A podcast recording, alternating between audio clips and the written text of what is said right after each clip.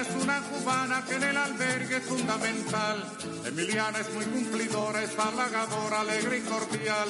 Emiliana no se demora y en la colada siempre.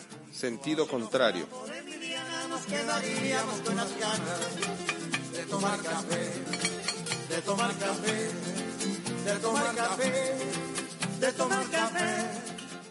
A veces es la manera de llegar más rápido. A veces es la única manera de llegar. A menudo es la manera de no llegar. Y pese a todo, casi siempre es lo único que tiene sentido. Si no fuera por Emiliana nos quedaríamos con las ganas de tomar café, de tomar café, de tomar café, de tomar café. Una emisión de Marcelino Perelló, independiente, para el cardumen de salmones y especies afines.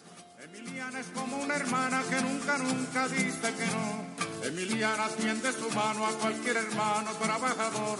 Su sonrisa es como la brisa por la mañana en que alumbra el sol. Sentido contrario. quedaríamos con las ganas de tomar café, de tomar café, de tomar café, de tomar café. Pum.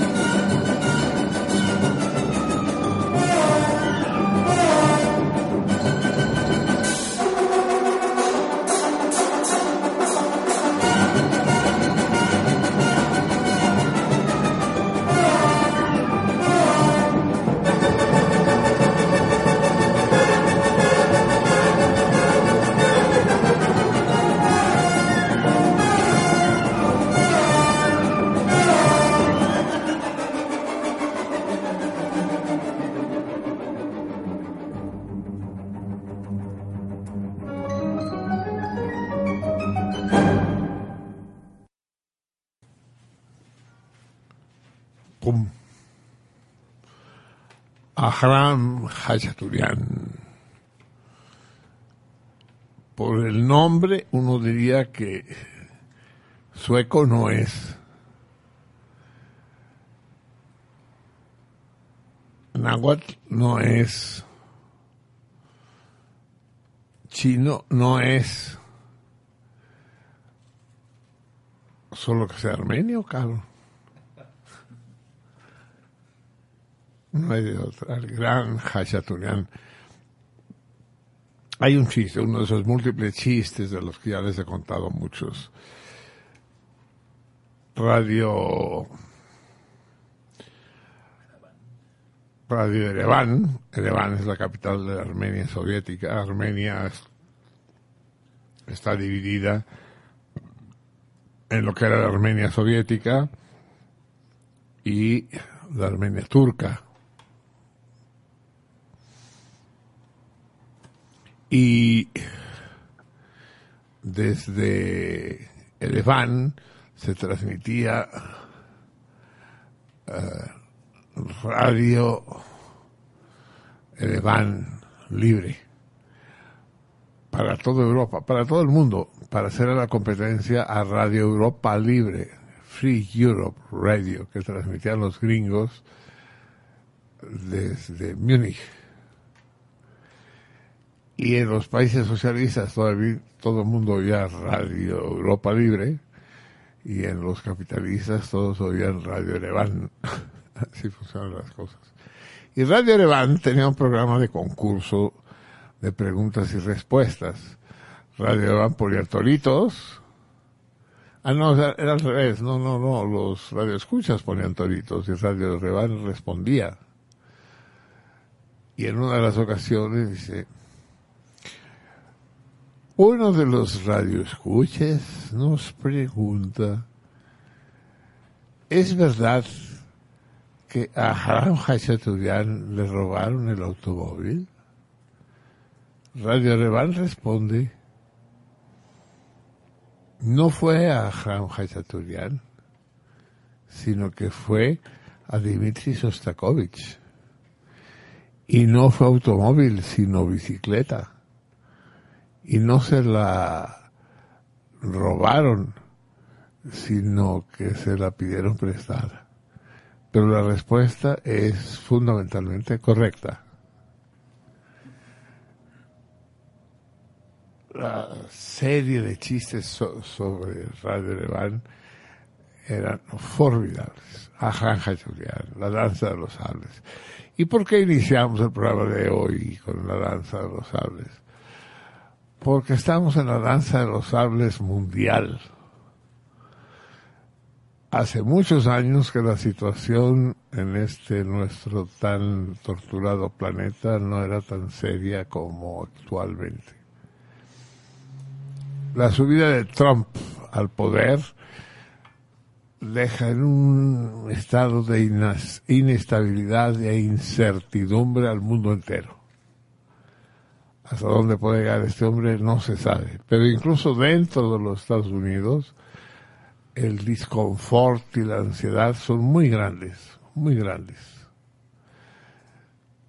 Algo parecido podemos decir en México. Se acercan las elecciones del 18 y el, estado de opinión en contra del PRI está muy acentuado, sobre todo por la campaña incesante que ha llevado a cabo el PG Chairo. Una campaña electoral nunca se había visto así, una campaña electoral de 18 años. Y muy agresiva y muy denostadora y que invita a la bronca. Es un bronco, es un provocador, López Obrador. Y es fácil que surjan chispas. Si no surgieron ahora en las elecciones del Estado de México, de Chihuahua, ni de Veracruz, ni de Nayarit, fue precisamente porque no quieren dar esa imagen porque se la están reservando para dentro de un año.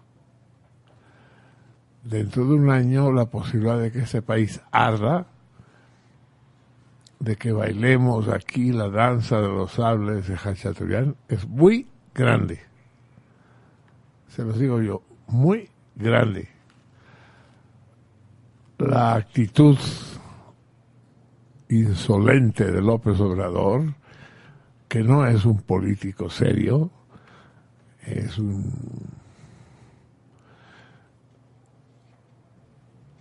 lo que él mismo llama una no no cacatúa una qué una chachalaca, chachalaca sí. Que no para de echar habladas y insultar y denostar. Todo esto en este momento cuenta con una base muy amplia de apoyo. Porque desgraciadamente nuestro pueblo es proclive a irse detrás de las echadas. López Obrador es eso, un echador. Y luego los echadores tienen éxito. Y luego está Venezuela. ¿Qué va a pasar en Venezuela? ¿Nos estamos acercando al asalto final? A Venezuela le quieren partir la madre desde hace muchos años y no lo han conseguido. Pero ahora van con todo. El cerco de, de, aprovisionamiento y de boicot a su petróleo, la propaganda brutal en contra de Maduro y de los bolivarianos es extraordinaria y han creado obviamente un clima muy áspero, muy invivible en la propia Venezuela. Van por él, van por él y no va a tardar mucho en que se le echen al cuello, sin duda alguna. El resto de América Latina, no voy a decir que no está mejor, pero pues más o menos ahí la llevan. Los presidentes de Argentina y de Brasil son dos botargas impresentables que no van a soportar mucho tiempo más en sus cargos. O sea, América Latina se tambalea, América toda se tambalea. Uh, mergitur, como, como dicen en latín, oscila, gacho. está entrando agua por todos los bordos. Pero en el programa europeo las cosas no están mejor.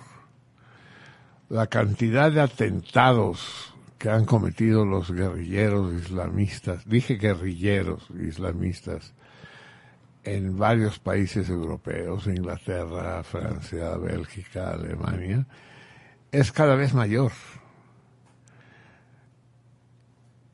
Y en general de menos envergadura, pues, porque son, gente individual, son lo que llaman lobos solitarios chinguen a su madre, cabrón. Y agarran un martillo para romperle el cráneo al primer policía que pase.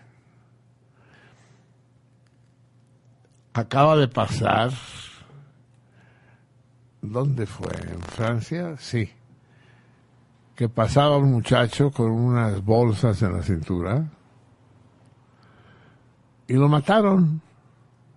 Lo acribillaron porque llevaba bolsas en la cintura y que lo que llevaban bolsas en la cintura eran llaveros, los iba a vender en la estación del norte. Chin, nos equivocamos. A ver, revive, güey, a ver. Respira, cabrón, respira. Ese es el clima que se está viviendo, un clima de terror. El terrorismo eso lo están imponiendo los regímenes, los gobiernos.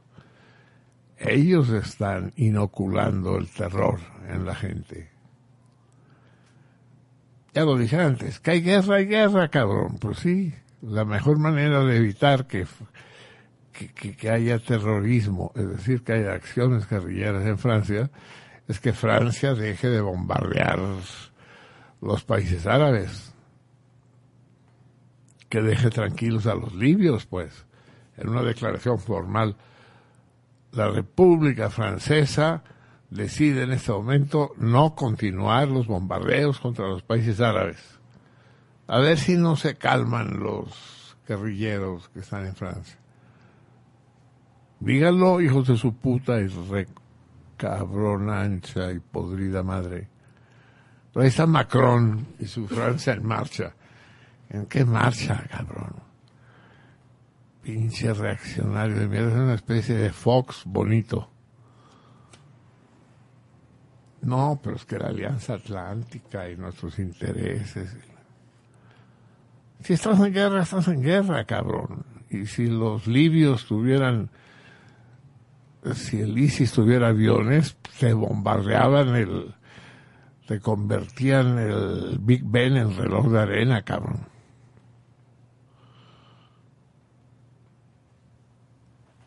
Está grueso. El otro día la aviación gringa derribó un caza sirio, que son aliados de los rusos.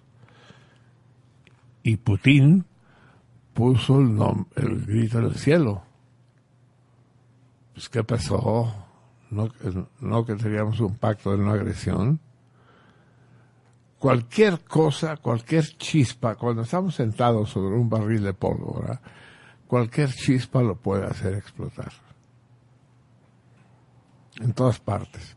Y no hablemos de cómo está la situación en África Central y en el Extremo Oriente que ni nos enteramos, ya la prensa de los, de los periódicos está, las páginas están ocupadas por los anuncios del Palacio de Hierro y ya no da para hablar de lo que está pasando en Camboya y en Laos.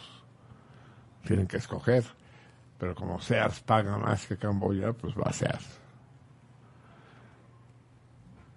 Así está la situación en nuestro mundo. Y démonos de santos que en México ahí la llevamos a pesar de los gritos histéricos de los miles de muertos y, y los secuestros y, los asaltos. Pues sí, claro que hay asaltos y hay asesinatos y los ha habido y los seguirá habiendo, pues. Así es el clima del mundo, pero México, pese a todo, pese a todo, sigue siendo un oasis de tranquilidad en el mundo. Lo discutía con mi hija cuando vino este verano. Bueno, el verano pasado. Decía, hay papás que tengo miedo de ir a México con mis hijos. Pues manda a los niños solos. ¿Miedo de qué? Que, pues que dicen que hay ametrallamientos por las calles y secuestros y demás.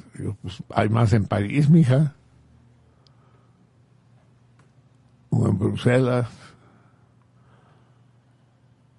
No, no lo saques de la casa. Incluso en la casa no puedes estar tranquila, ¿eh?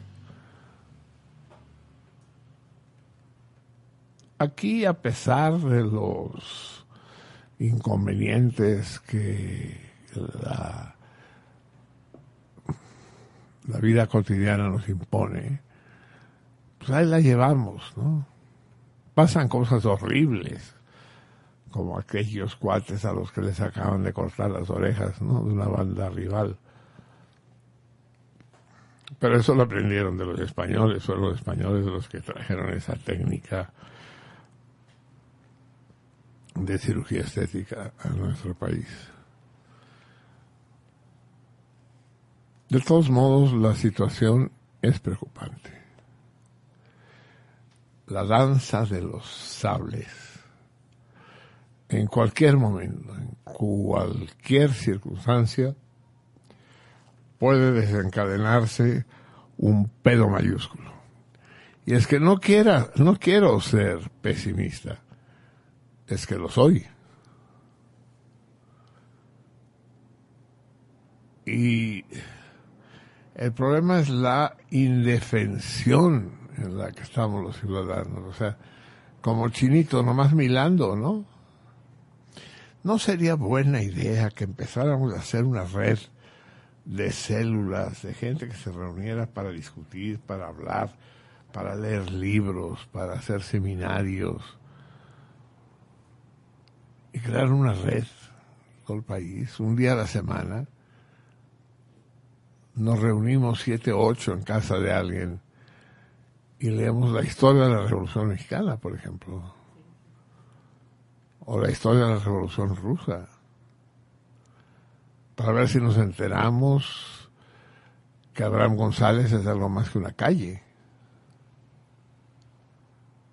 No sería una buena idea, no sería una buena iniciativa que nos pusiéramos pilas y que enfrentáramos este clima de estupidización y de terror que nos están imponiendo a lo pendejo. Ya lo discutiremos, lo discutiremos primero en el equipo y si es el caso, pues lo lanzamos, ¿no? Total, yo soy desempleado. Muy bien, amigos míos, son las 10 de la noche con 20 minutos, si no me equivoco. La cosa grave en este momento, como si nosotros no nos complicáramos suficientemente la vida, la naturaleza nos ayuda. El incendio en Portugal está cabrón. Están ardiendo 70.000 hectáreas. Ya van 200 muertos. Es difícil morir en un incendio forestal. Es decir, si, empiezas a ver el fuego, pues corres, te vas. Pero resulta que en un incendio de aquellas dimensiones no tienes para dónde ir. Quedas cerclado por el fuego. Y cuando pienso en esa tierra maravillosa, formidable, que es Lusitania, Portugal, cuando Portugal estaba yendo mejor, cabrón. Tenían al secretario general de la ONU. La economía iba para arriba, el viño verde se vendía como si fuera champán. Tenían al puto de Cristiano Ronaldo. Era el auge de Portugal. Les cae esa madre encima que no pueden apagar. Hay bomberos de media Europa ahí, pero qué difícil es, porque además hace un chingo de calor y hace un chingo de viento. Son los jinetes del apocalipsis. Y está arrasando medio Portugal. Pienso en mis amigos, en los vivos y en los idos, y se me cuartea el corazón, les digo. Vamos a escuchar música portuguesa, ¿les late? esto quiero traducirles. Se las traduzco primero, es una canción muy breve de la reina de la canción portuguesa, Amalia Rodríguez. Digan Rodríguez, no digan Rodríguez. Rodríguez. No, no me sirve eso, porque me oigo yo. No oigo la canción, me oigo yo. A ver, lo probamos para que me, para que oiga yo la canción. Terry. Porque la otra vez me oía yo de poca madre, pero eso no sirve de mucho. A ver, pues me sigo oyendo muy bien ya.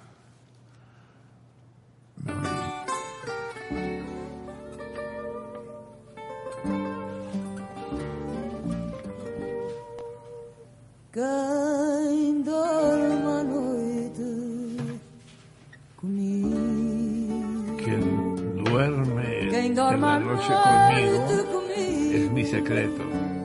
Mas si insisten, les digo, el miedo vive conmigo, pero solo el miedo, pero solo el miedo.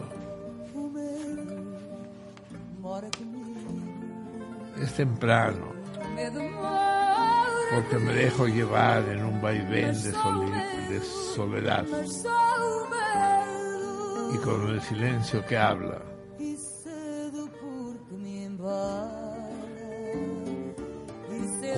Con, voz de cohete que estalla y nos perturba la razón.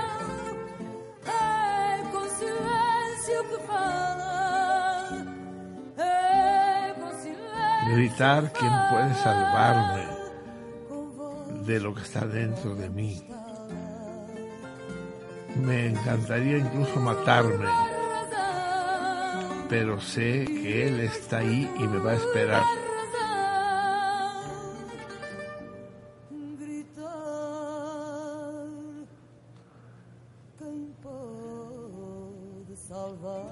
Gritar quién me puede salvar.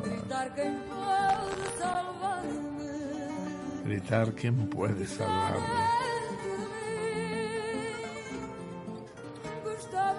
Hasta el pie del puente del fin.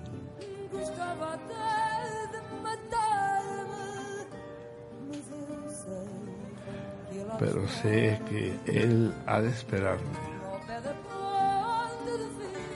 hasta el pie del puente del fin.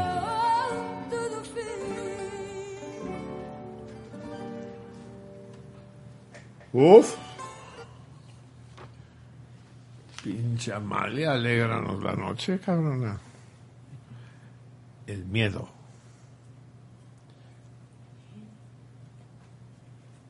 Me está haciendo signos de epiléptico. Que sí ya la corro. ¿Qué? Pero que, que sí ya la corro. Ah, sí, que la vamos a escuchar sin que yo estorbe, ¿verdad? Va como va.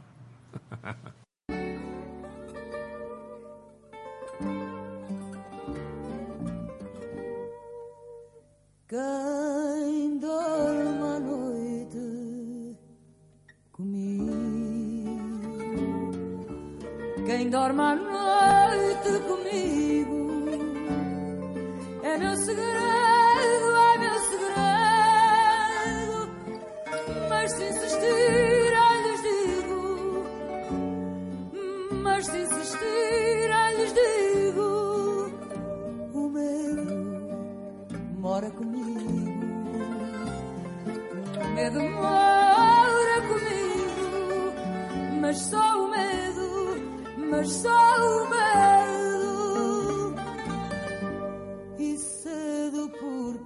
Porque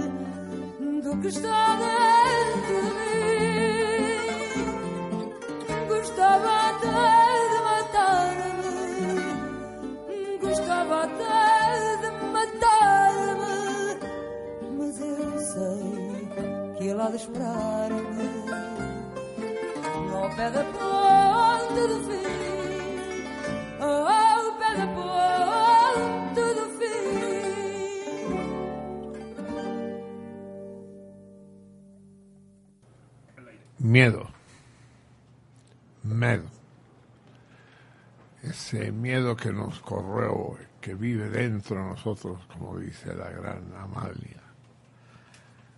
Dice, me gustaría matarme, pero temo que él seguiría detrás de mí, que él no me soltaría. Formidable. El miedo es quien duerme conmigo. Bien, amigos míos, vamos a hacer un ejercicio especial en este momento, en, en sentido contrario. Vamos a escuchar un texto largo que reproduce un debate que tuvimos aquí. Ustedes saben del de la lapidación de la que fui objeto, no solo en el cuadro de los salmones, sino mundial. Llegué a ser Trend Topic número 5. Uno incluso. Poco tiempo. Bueno, eso es todo un orgullo. Sí. Porque dije a una interpelación de aquí de la laberinto que sin verga no hay violación. Después revisé el Código Penal y resulta que el Código Penal Federal sí reconoce violación el introducir una paleta mimi por el culo de una mujer. Desde hace 20 años, antes no. Y aquí entre el Código Penal no es de mis libros de cabecera, no es lo que leo normalmente antes de acostarme, aunque debería, porque me daría un poco de sueño. Eh, después vi el Código Penal de Veracruz donde ocurrieron los hechos. Déjenme decirles que rechazo categóricamente ese apelativo insultante, despreciativo, humillante de los porquis, que ya los hace culpables antes de juzgarlos. ¿Por qué porquis, hijos de la chingada? Porquis, todos aquellos que los llaman así. Ellos son los porquis. Con todo que Porky es un personaje simpático, pero no lo usaban en términos simpáticos. Esos tres chavos, pues, juniors, que estaban con la chava junior y que y que juguetearon sexualmente y que no sabemos a ciencia cierta qué pasó, nadie lo sabe. Una vez aclarado que Porky es pura madre, sino chava- chavos de parranda, ¿no? Chavos de antro. Yo afirmé claramente que, a raíz de ese inteligente comentario de Platas, de decir, ¿y por qué el juez eh, consideró que meter tres dedos en la vagina no era delito? En primer lugar, el juez no lo consideró así. El juez concedió una em- un amparo para efectos, se llama en, en literatura legal. Quiere decir, eh, un amparo para que se estudie mejor el caso. Porque el chavo sigue en la cárcel. Amparo para efectos, para que se revise el caso. Porque siempre es el, siempre es el mismo problema. Basta que la chava diga A para que quede establecido que es A. Y si el chavo dice B, vale más. Que importa es lo que diga ella. A menos que llevara mugre en las uñas y haya quedado mugre en la vagina de ella, es muy difícil probar que tal cosa tuvo lugar. Sobre todo tres meses después. A menos que la porqui fuera ella y no se lavara. Pues bien, resulta que ese mismo día, exactamente el 28 de marzo, el día que tuvimos este programa, un jurista emérito del, del Instituto de Investigaciones Jurídicas de la, de la UNAM, José, no, ah, Car- sí, Carbonell, ya, Carbonell, ya los me- Miguel. Miguel, Miguel. Miguel Carbonell, un jurista joven, hizo el siguiente comentario. No sé a través de qué radio, a través de qué medio, pero, pero vale la pena escucharlo y escucharlo todo y meditarlo todo y no dejarse llevar por la cargada, por el amor de Dios, al menos nosotros, que se vayan con la multitud infame e informe los los ignorantes. Nosotros escuchemos al doctor Miguel Carbonell. ¿Qué tal? ¿Cómo están? En las últimas horas se ha venido comentando intensamente en redes sociales una sentencia, una sentencia que dictó un juez de distrito en eh, materia penal en el estado de Veracruz. una sentencia que ha generado mucha polémica, que ha suscitado diversos comentarios, dado que se trata de un caso altamente mediático. Me refiero, por supuesto, como ustedes estarán imaginando, al caso de una persona imputada de nombre Diego Cruz Alonso. Eh, se conoce también este caso como el caso de los porquis de Costa de Oro, de los porquis de Veracruz, y hay varias cosas que comentar, varias cosas que analizar desde el punto de vista jurídico. Vamos, vamos por partes. La primera sorpresa que me llevé al revisar los comentarios en redes sociales acerca de esta sentencia es que muchas personas basaron, incluso juristas, eh, abogadas, abogados, eh, profesores y profesoras de destacadas universidades aquí en la Ciudad de México o en otras ciudades, basaron sus comentarios y sus análisis del caso en notas periodísticas. Esto es, yo estimo que para poder criticar una sentencia, para poder analizar una sentencia, pues se tiene que haber leído esa sentencia. Me parece una falta de profesionalismo muy importante que se haya criticado a, al juez de distrito que emite el fallo en cuestión sin haber leído la sentencia, simplemente a partir de notas de prensa, a partir de eh, la interpretación que de la sentencia hicieron periodistas, comunicadores, que no son especialistas en derecho, y esto es algo muy llamativo, desde mi punto de vista también, por supuesto, muy, muy criticable. En segundo lugar, hay que aclarar que esta sentencia en modo alguno, y repito, en modo alguno, significa impunidad en el caso de la persona víctima presuntamente del delito de pederastia agravada. Ese es el tipo penal por el cual la Fiscalía del Estado de Veracruz hizo su consignación y ejerció la acción penal en contra de tres individuos. No significa impunidad, ¿por qué razón?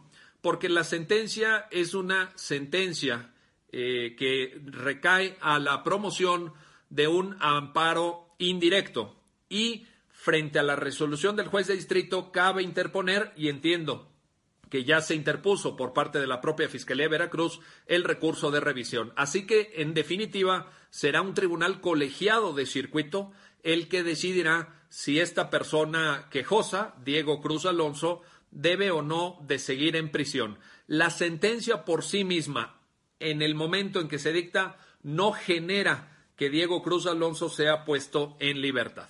Ahora, Después de, estas dos, después de estos dos comentarios iniciales respecto a la falta de rigor y profesionalismo de que, eh, eh, consistente en el hecho de que profesores, juristas, que se dicen sabedores del derecho se hayan pronunciado sobre una sentencia sin leerla, lo cual me parece gravísimo. Y dos, que hayan, eh, que hayan habido tantos y tantos comentarios hablando de la impunidad que implica esta sentencia cuando es todo lo contrario en términos estrictamente jurídicos. Vamos un poquito al, al contenido de la propia sentencia. El artículo 182 del Código Penal de Veracruz, cuando refiere el delito de pederastia, señala una serie de circunstancias concurrentes que se deben acreditar a efectos de que se verifique el ilícito previsto por la ley. Eh, señalaría tres que vale la pena destacar. En primer lugar, el artículo 182 del Código Penal de Veracruz dice que para que haya pederastia se requiere un abuso sexual sobre un menor. El sujeto pasivo del delito debe ser de un menor eh, en segundo lugar, eh, que este abuso sexual agravie a la integridad moral del sujeto pasivo. Y en tercer lugar, que se realice aprovechando la ignorancia, la indefensión o la extrema necesidad económica o alimentaria del propio sujeto pasivo. Pues bien, el juez de distrito en cuestión, el autor de la sentencia, de estos, de este conjunto de elementos que se desprenden de un tipo penal complejo, como ustedes pueden revisar si leen el artículo 182, toma dos circunstancias, dos circunstancias concretas y con ello va construyendo su razonamiento jurídico. La primera de ellas es que exista un abuso sexual a un menor y la segunda, la que toma el juez, esa fue la decisión del juez, así construyó su argumento, es la circunstancia de la indefensión. Respecto de ambos extremos, en la página 13 de la sentencia, si ustedes la leen, ya la subí hace rato a mi perfil de Facebook, a mi timeline de Twitter, ya está circulando por ahí, Algu- alguien preguntaba. Eh, dice el juez, eh, repito, en la página 13 de la sentencia, que no se acredita la acción material correspondiente al tipo penal eh, ya señalado. Esto es, no se acredita el cuerpo del delito, que es una de las exigencias que para dictar un auto formal prisión exige la precisamente el artículo 178 del Código de Procedimientos Penales de Veracruz. El juez refiere que las pruebas tomadas en consideración por el juzgado del fuero común eh, eh, que conoce de la causa principal eh, en este caso son dos, son dos las pruebas importantes, la declaración de la imputada y el peritaje psicológico. Respecto al peritaje psicológico, cabe también anotar el hecho de que eh, señala el propio juzgador que es un peritaje que se refiere en general a una posible afectación eh, psicológica de la víctima, pero que no hace referencia específica a un hecho concreto que pudiera derivar de la conducta del quejoso en el amparo. Es decir, el peritaje psicológico refiere sencillamente que la víctima efectivamente muestra una eh, afectación psicológica y que pudiera esa afectación psicológica ser el producto o ser el resultado de las acciones que la víctima refirió.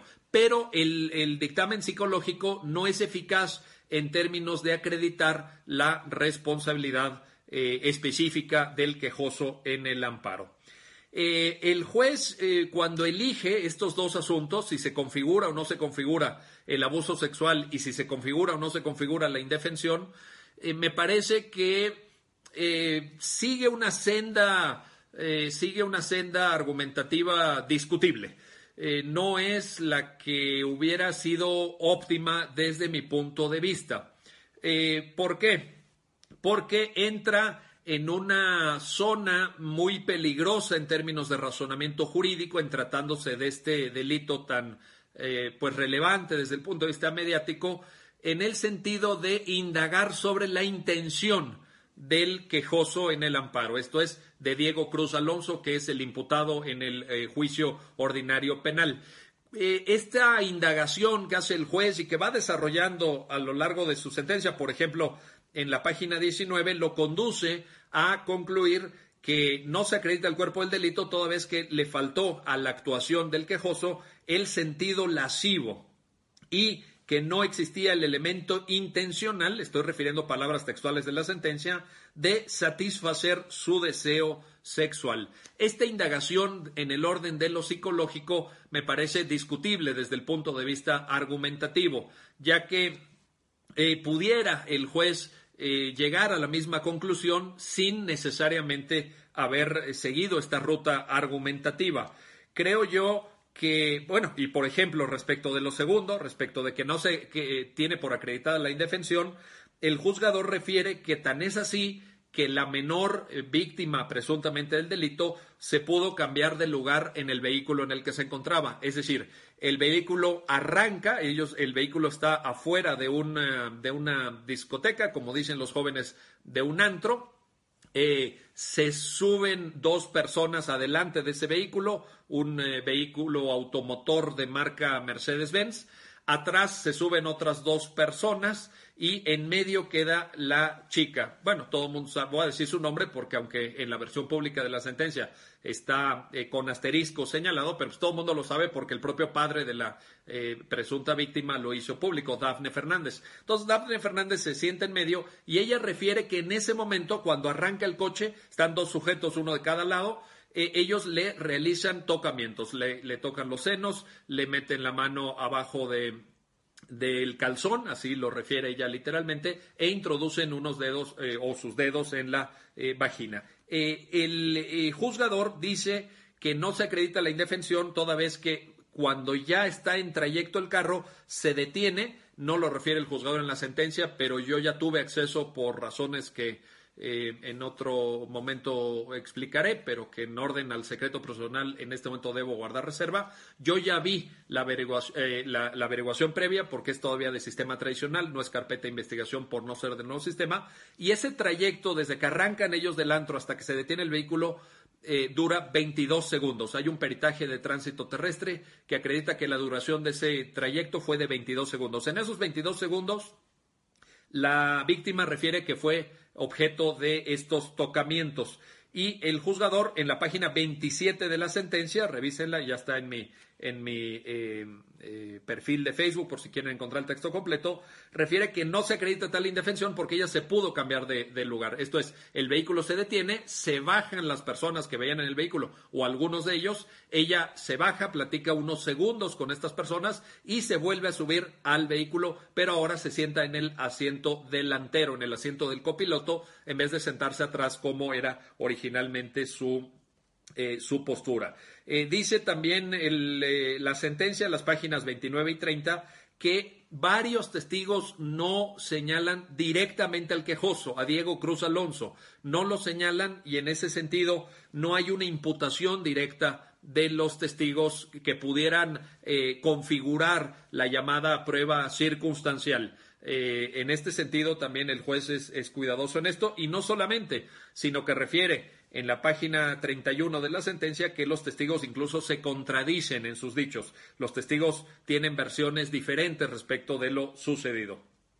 En la página 32 de la sentencia, el juez refiere que ciertamente hay jurisprudencia de la Suprema Corte de Justicia de la Nación en el sentido de que cuando se trata de este tipo de delitos, por la propia naturaleza del hecho ilícito definido así por la ley, eh, que es de realización oculta, delitos de naturaleza sexual o violadores de la libertad psicosexual de las personas que son de naturaleza oculta, tiene preponderancia el dicho de la víctima, siempre y cuando sea eh, el único elemento probatorio que obra en la eh, acusación. Sin embargo, en este caso, el Ministerio Público decidió y está así referido en la página 32 de la sentencia, añadir otros testimonios, añadir no solamente el peritaje psicológico, sino testimonios de otras personas de los cuales que se tienen que adminicular con la propia declaración de la víctima. Y en ese, en ese eh, eh, elenco de testimonios, el juez los va refiriendo uno por uno, en ninguno de ellos se señala directa, se imputa directamente la eh, eh, comisión de la conducta eh, señalada por la ley como delito en el tipo penal de pedrastia respecto del quejoso. De tal suerte, pues, que la conclusión del juzgador es que hay insuficiencia probatoria. No hay pruebas de cargo suficientes para efecto de haber dictado el auto de formal prisión. Refiere también el juez que incluso en la averiguación previa se menciona la existencia de diversos testigos y que estos testigos eh, del hecho por parte de la víctima, en la declaración de la víctima se refiere que fulanito, sutanita, etcétera, pudieron haber visto lo sucedido y sin embargo no fueron llamados a declarar por la fiscalía. En ese sentido, en la página 43, el juzgador señala que por esta falta de declaración de testigos se afecta el principio de contradicción y el derecho a la defensa, todavía que podían haber sido testigos que refirieran eventualmente eh, eh, pues elementos que pudiera haber utilizado la defensa. ¿Cuál creo que puede ser la conclusión? Agradeciendo, por supuesto, sus muchísimos, muchísimos comentarios. Los voy a leer en un momento más. Miren, yo como ya mencioné, les eh, comparto que tuve acceso a la, al todo el material que está en la averiguación previa. Es un asunto que me fue consultado en el orden de lo profesional. Y quiero decirles que de, la, mm, de, las pruebas que obran en la averiguación previa y que fueron materia de la consignación, estaría yo pudiendo llegar a la conclusión, eh, a una conclusión semejante al, eh, a la que llegó el juzgador. Esto es, a mí no me gusta cómo argumentó el juzgador. Me parece que cuando el juzgador se mete a dilucidar si hubo o no lascivia, si la intención psicológica existió o no existió, es una ruta muy, muy peligrosa. Es una ruta que pudiera haber generado, desde luego, eh, pues alguna perplejidad en quien leyera la sentencia, alguna duda en el, en el análisis. Sin embargo, en lo que sí estoy de acuerdo con el juez es que en, que en que no hubo suficiencia probatoria por parte de la autoridad ministerial que tiene que realizar todos los actos debidos y exigidos por el artículo 19 de la Constitución y los artículos correlativos, particularmente el 178 del Código eh, de Procedimientos Penales del Estado de Veracruz. En este sentido, el juzgador no podía, así como, como dicen algunas personas, es que el juzgador tenía que haber hecho eh, el trabajo por parte de la Fiscalía. Yo creo que no. Yo creo que el juzgador no puede. Se trata de un proceso regido bajo la lógica acusatoria. Esto es, hay un órgano del Estado que acusa, que formula una acusación, y un órgano del Estado que revisa los términos de esa acusación, que se llama un juzgador, y más un juzgador de amparo. En ese sentido, si la Fiscalía no hizo bien su trabajo, si la Fiscalía no acreditó con suficiencia las pruebas que, lo, que permitieran concluir que se habían configurado los elementos exigidos por el tipo penal y la presunta responsabilidad del imputado, el juzgador no puede hacer nada eh, para suplir esas deficiencias, esa eh, falta de profesionalismo de la Fiscalía. En ese sentido, creo que se tiene que ser muy, muy cuidadoso. Yo defiendo siempre que no les quepa ninguna duda y siempre me verán del lado de la presunción de inocencia. No importa de quién se trate, no importa el delito de que, de que se trate, no importa la conducta que se impute, toda persona tiene derecho a ser presumida inocente. Es una falta de respeto a este principio esencial que se condene a una persona en las redes sociales sin haber leído una sentencia, sin haber analizado los hechos, sin haber tenido acceso al contenido de la averiguación previa y que con toda ligereza, incluso fíjense, se comete el enorme error de pensar que Diego Cruz Alonso fue acusado de violación. Falso. Falso de toda falsedad. En la consignación que hace la Fiscalía de Veracruz, el delito por el cual se consigna es el delito de pederastia agravada, no de violación. Así que ni siquiera, ni siquiera en eso tuvieron cuidado algunos de las personas que están eh, comentando esta sentencia de ver por cuál fue el delito por el que se consignó. ¿Qué pasó ese día? ¿Qué pasó en el Mercedes-Benz negro, propiedad de uno de los tres imputados? Le había regalado el padre un día antes ese Mercedes-Benz. ¿Qué pasó en la casa de esa misma persona a la que fueron y la víctima refiere que la introdujeron en un baño y ahí tuvieron relaciones sexuales? No lo sé, no sé qué pasó. No hay ningún elemento que permita de manera fehaciente, de manera directa, eh, sustentar la responsabilidad de los imputados. Y en todo caso, eso será materia y será objeto del trabajo que haga el juez de eh, el juez de la causa, el juez ordinario en materia penal en el fuero común del estado de Veracruz. Ya cuando salga la sentencia definitiva respecto de este procedimiento o de los otros que se están siguiendo contra los dos coimputados, pues habremos de comentar eso. Pero ciertamente eh, el trabajo que consta realizado por la Fiscalía no acredita suficiencia probatoria. Yo en esto estoy con la misma conclusión que el juzgador. El juzgador no pudo haber suplido esta deficiencia probatoria. Eh, la técnica de amparo no alcanza para ello. Y en ese sentido, creo que tenemos que ser mucho más respetuosos de la tarea del Poder Judicial Federal. Ah, sé que hay personas enojadas, sé que hay personas que dicen que esto es la culminación de la impunidad con la que se vive en México que es una violación a los derechos de las mujeres, pero creo yo, y que tienen mucha razón, ¿eh? estoy totalmente de acuerdo en el sentido de que en México se violan los derechos humanos de las mujeres, estoy completamente de acuerdo, yo he dado no uno ni dos, cientos y cientos de cursos sobre violencia de género. He estado siempre en el lado de la defensa de las personas y grupos sociales discriminados. He estado siempre del lado de los derechos de las mujeres. Eh, y sin embargo tengo que defender también la presunción de inocencia y tengo que defender también el debido proceso legal. No se puede encarcelar a una persona cuando no hay pruebas que acrediten fehacientemente los requisitos exigidos por la Constitución y por el Código de Procedimientos Penales de Veracruz en este artículo 173 que ya, 178, eh, perdón, que ya comentamos. En ese sentido, eh, ojalá que la Fiscalía en su caso logre eh, aportar mayores elementos. Ojalá que el juez de la causa o el tribunal colegiado de circuito que conocerá de, este recurso de revisión interpuesto por la Fiscalía, pues eh, tengan otra apreciación. Lo que hoy hemos observado, lo que consta en el contenido de la averiguación eh, previa, es que no hay suficiencia probatoria.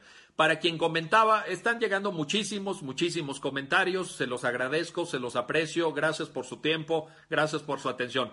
Para quien comentaba respecto del video en donde ellos eh, supuestamente los porquis de Veracruz reconocen los hechos, le, invito a la persona, creo que era una eh, persona que por ahí me compartía gentilmente un comentario, la invito a que vuelva a ver ese video. En ese video no hay ninguna confesión, primero. Segundo, ese video no es prueba judicial. Nunca fue aportado el video en el contenido de la averiguación previa, ni hubiera podido tener eh, mayor validez más que una validez simplemente indiciaria, por no haberse desahogado con presencia de los abogados y no haberse desahogado ante un juzgador. Yo sé, me consta, que en México hay muchas personas que se les dificulta aceptar las reglas del debido proceso legal, pero la mayor parte de nosotros como abogados estamos del lado del debido proceso legal. Tenemos que defender la presunción de inocencia siempre, la presunción de inocencia en todos los casos, sin importar eh, la simpatía o antipatía que nos pueda generar un imputado. Toda persona se presume siempre inocente. En ese sentido, eh, les diría como conclusión, agradeciendo desde luego su atención y su tiempo, eh, tómense un tiempo para leer la sentencia. Eh, tómense un tiempo para reflexionar sobre el papel del juzgador en amparo.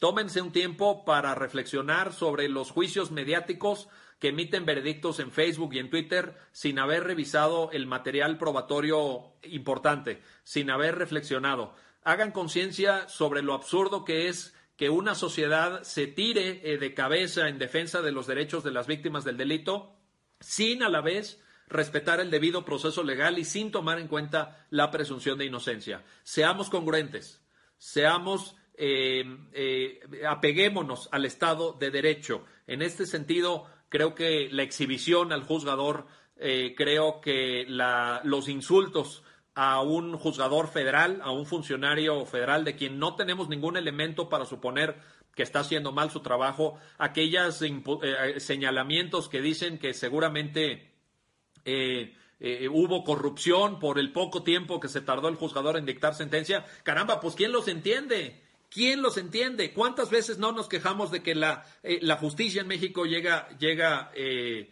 muy despacio, llega muy lento? Y ahora que un juzgador hace bien su trabajo y en, el curso de seis semanas dicta una sentencia de amparo, ojo, indirecto contra auto de formal prisión, ahora nos parece sospechoso que sí se imparta en tiempo la justicia. Bueno, entonces, ¿quién los entiende? Si se tardan mucho, porque se tardan mucho. Si van muy rápido, porque agarraron lana. Yo creo que no es responsable esto. Yo creo que tenemos que ser muy serios. Creo que tenemos que analizar eh, con el debido cuidado y evitar hacer eh, juicios eh, mediáticos, evitar convertirnos en juzgadores de Facebook y Twitter, porque esto no sirve a la justicia y no sirve a la causa del Estado de Derecho en México. Así que ya lo saben, gracias por su atención. Coincido con el juez, no hay pruebas, no hay pruebas, perdónenme, se enoje quien se enoje, sé que no les va a gustar a muchos lo que estoy diciendo, pero en el material ofrecido por la Fiscalía no hay pruebas suficientes para acreditar el cuerpo del delito y la probable responsabilidad y no es constitucional el auto de formal prisión que dictó el juez eh, de la causa, el juez original del fuero común en el estado de Veracruz. Tiene toda la razón el juez de distrito, hizo una buena conclusión. No estoy de acuerdo, ya lo dije y lo voy a señalar otra vez para efectos de, de que no tengan ninguna duda, en la argumentación que usó. No estoy de acuerdo en que el juez haya utilizado esta ruta de intentar demostrar que no se acreditó el elemento lascivo, el, dice literalmente la intención de satisfacer su deseo sexual. Eso me parece inapropiado en la sentencia. En eso no estoy de acuerdo y sin embargo eh, sí estoy de acuerdo en la conclusión. Así que ya lo saben. Eh, seguimos en contacto, seguimos en comunicación. No hay impunidad, tampoco se vayan con la finta. Esta persona, Diego Cruz Alonso, sigue privado de su libertad hasta que el Tribunal Colegiado de Circuito resuelva en definitiva el eh, asunto del recurso de revisión.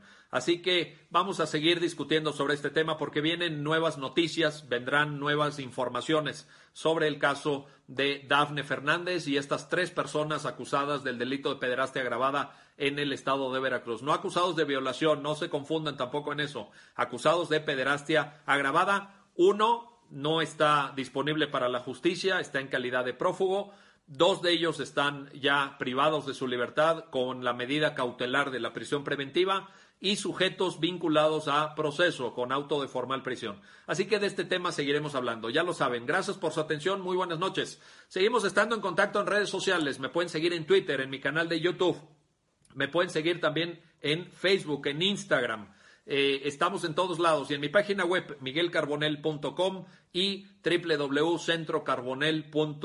www.centrocarbonel.mx. Muchísimas gracias. Gracias por sus comentarios. Los voy a revisar en un momento más.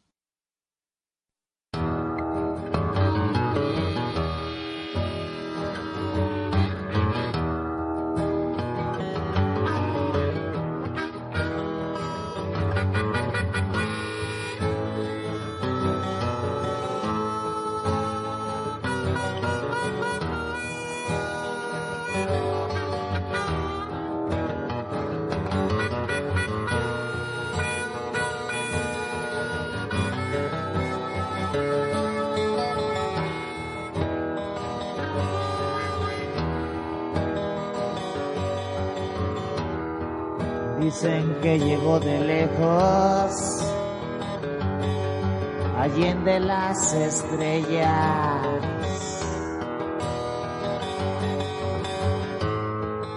Anda en busca de mujeres, quién sabe qué quiere con ellas. No le importa que sean viejas jóvenes feas o bellas. No es el pájaro yuyuy, pero llegó del cielo.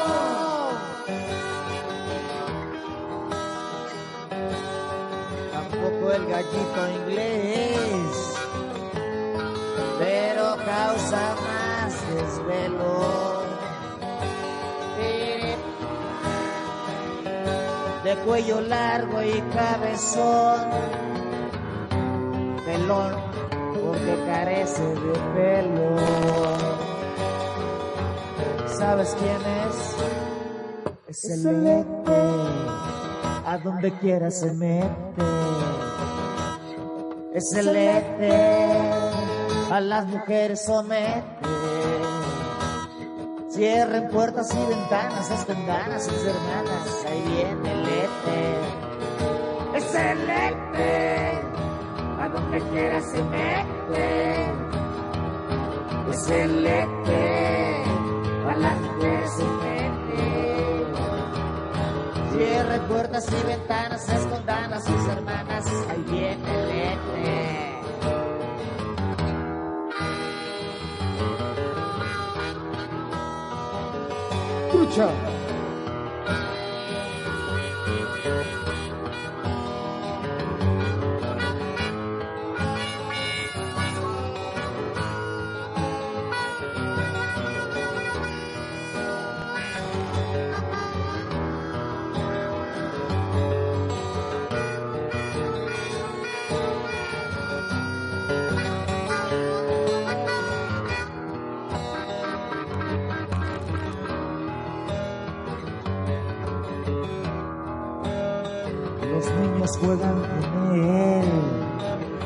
A los mayores aterran.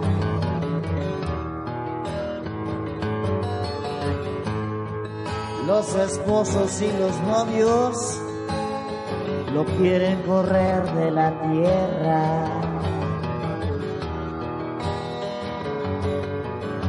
Anda tras de la policía y a los chayotones provoca alegría.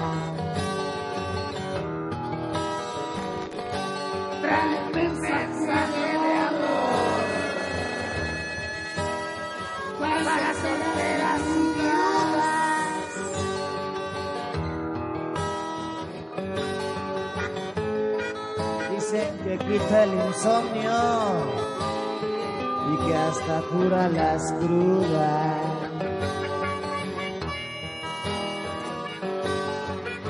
Y aunque no es para tanto, casi lo quieren volver un santo. ¿Sabes quién es? Es el Lete, a donde quiera se mete. Es el eje, a las mujeres somete. Cierren puertas y ventanas, escondan a sus hermanas, ahí viene el el eje, a donde quiera se mete. Es el eje, a las mujeres se mete. Cierren puertas y ventanas, escondan a sus hermanas, ahí viene el eje.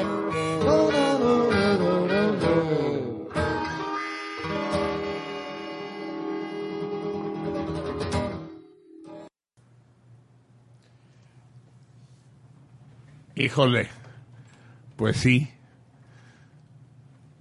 Pero ahora, pues tendrían que acusar al doctor Miguel Carbonell y, y, al y al gran Rodrigo de misóginos, ¿no? Y de violadores, incitadores a la violencia, ¿sí? ¿Y por qué yo? ¿Por qué solo yo, cabrón? Y ellos pasan inadvertidos, pues. Ay, sí, pinche Miguel Carbonell. Porque soy doctor, cabrón, y soy del Instituto de Investigaciones Jurídicas. Y la libró. y dijo exactamente lo mismo que yo. Pero lo que pasa es que él lo dice serio. Y decir las cosas serias siempre impone respeto, ¿no? Él no dice eso de sin verga no hay violación. Él lo que dice es no es violación, es, dice una cosa más complicada todavía, pederastia agravada. Sí, porque además, discúlpenme, porque además está esta madre ridícula de la mayoría de edad. O sea, la chava debía tener 17 años y 8 meses. Entonces, menor de edad. Si, si hubiera tenido cuatro veces más, ya hubiera sido mayor de edad. Y ya toda la legislación cambia. Obviamente están jodidos los abogados. Est- Están mal. Es decir, ¿qué cambia realmente? ¿Qué frontera es esa? De la minoría a la mayoría de edad. ¿Qué frontera es esa? Yo he conocido escuinclas de 11 y 12 años cachondísimas, pues mucho más que de 30 o 40. Bueno, está el caso de Lolita, ¿no? De Nabokov.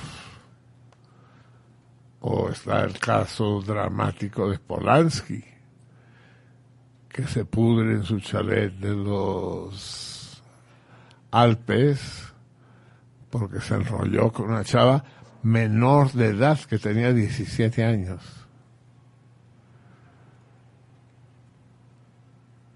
O sea, ¿quieres ser mi novio? A ver, vine. ¿No? No. Búscame dentro de siete meses. Es que hay algo que está mal. Hay un desarreglo, un desempaque entre la justicia y la vida social. Obviamente. Cuando cuando se habla de que un crimen es cometido con con como dicen alevosía no alevosía ventaja premeditación alevosía y ventaja y nocturnidad dice señor juez no era de noche estaba amaneciendo ¿No? ya estaba rayando el sol no, pero era, era nocturno, eran antes de las seis de la mañana. Sí, pero estamos en verano. a ver, a ver cómo pruebas que fue nocturnidad esa chingadera. No está bien, no está bien. El derecho no está bien. Luna, ya me oíste, el derecho no está bien. Está chueco el derecho. O sea, es a tratar de imponer escuadras. Chac, chac, chac. Pues no funciona, cabrón.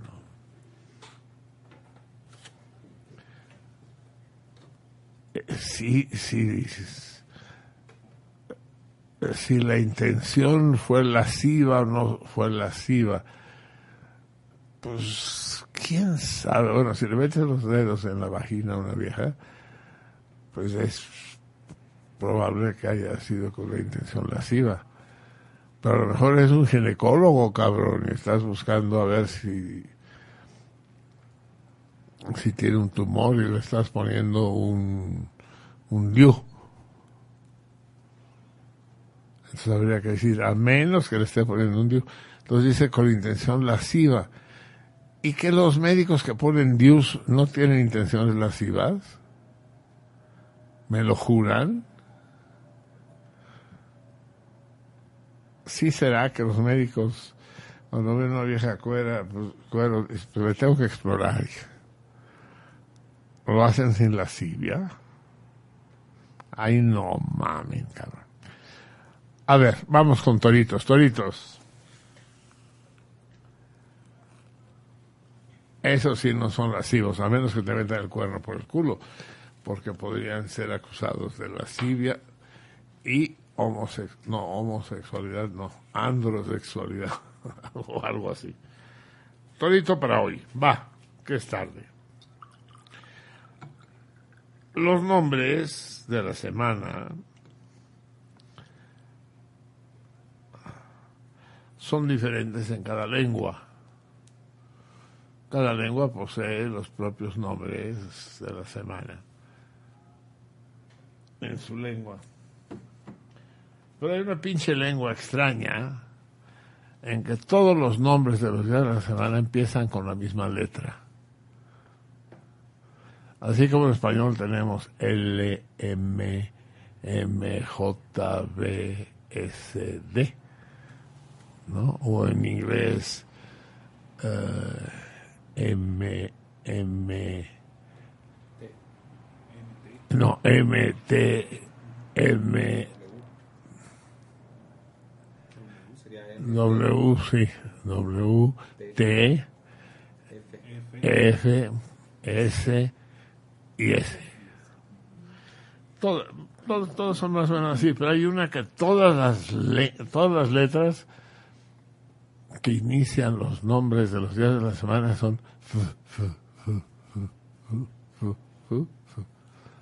lo cual es un pedo cuando lo ves en internet, cuando ves los calendarios y ves las columnas y todas son. Todas son- ¿Qué lengua es esa? Díganme. ¿En qué lengua todos los días de la semana empiezan con la misma letra? ¿No lo entendió? Otra, lo dije cuatro veces, hija. ¿En qué lengua todos los días, eh, los nombres de todos los días de la semana empiezan con la misma letra? No hay ningún secreto. Tienen ustedes todavía casi un par de horas para resolverlo. Y ahora va el torito mensual. Primero vamos a ver, ¿tenemos respuestas para el torito la semana pasada? No sé si se recibían cartas. No, no hubo cartas. ¿No hubo cartas o no hubo quien fuera a recogerlas? No, no, yo pasé y no, no había cartas. ¿Pasó cuando?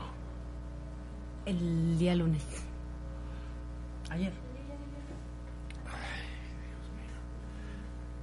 ¿Qué hacer con eso? Hay que quebrarse la cabeza para resolverlo. Porque no es solo el problema que no esté funcionando los toritos mensuales, es problema de que lo que no está funcionando es el correo postal, pero no porque el- la oficina del correo postal no funcione, los que no funcionamos somos nosotros porque el hábito de escribir cartas, de escribir con pluma o lápiz, está muriéndose, está desapareciendo. Y habrá quienes no lo considerarán grave, pues, que con hacer tic, tic, tic, tic, tic, tic, tic es suficiente, pero con el tic, tic, tic, tic, tic, tic se pueden escribir cartas e imprimirlas y mandarlas por correo, pero ni eso. WhatsApp, WhatsApp, WhatsApp, WhatsApp, SMS, WhatsApp, SMS, WhatsApp, WhatsApp, WhatsApp, WhatsApp, WhatsApp. No puede ser, es un regreso a la época de las cavernas, cabrón. Me cae. Y espérense que puede ser bastante más grave. El día en que ya no sea necesario escribir, sino que baste hablar, dictar. Dice, oye, vamos a pasar por la casa hoy. Y ya quedó grabado. Y, y después de un rato, ¡ting! Sí, voy a pasar, pero un poco tarde porque tengo que ir a coger con Beto antes. Eh, hay un problema de alienación. Es decir, somos cada vez más ajenos los unos a los otros, de enajenación. Es de la chingada, cabrón. Sí. Sí, pero a los enfermos no hay que matarles la madre, hay que compadecerlos. Si hubiera pastillas contra eso, se las daríamos, pero pues, no, no.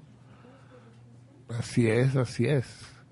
Es un, fe- es un fenómeno, no es un fenómeno individual, es un fenómeno social y que está llegando a los rincones más recónditos del mundo. Y no hay manera, no hay manera, no hay ni los grabados de Macotela, ni los de René Freire, ni, ni las carnadas que podemos poner parecen ser posibles de romperlos. Por cierto, que quiero decir que recibí por correo, pásame el libro que está ahí atrás, ese de los monstruos.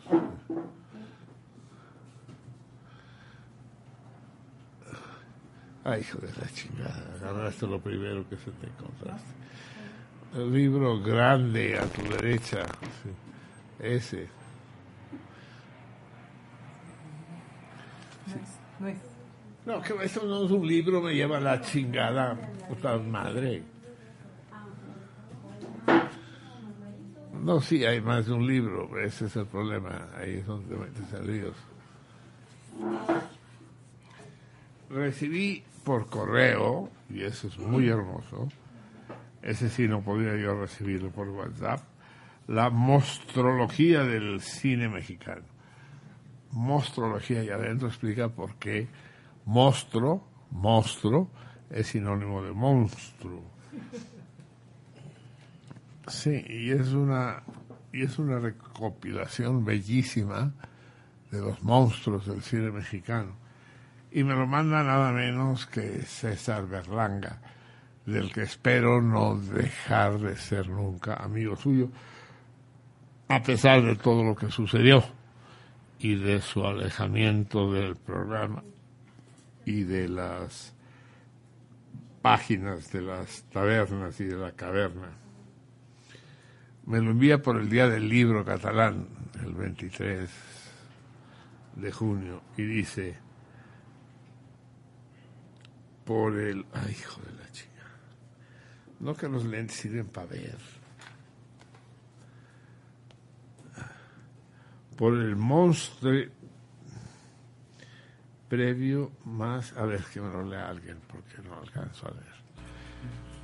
Ya no oigo, ya no veo, ya no camino, ya no cojo, ya no nado, ya no bailo, ya no pienso, ya no...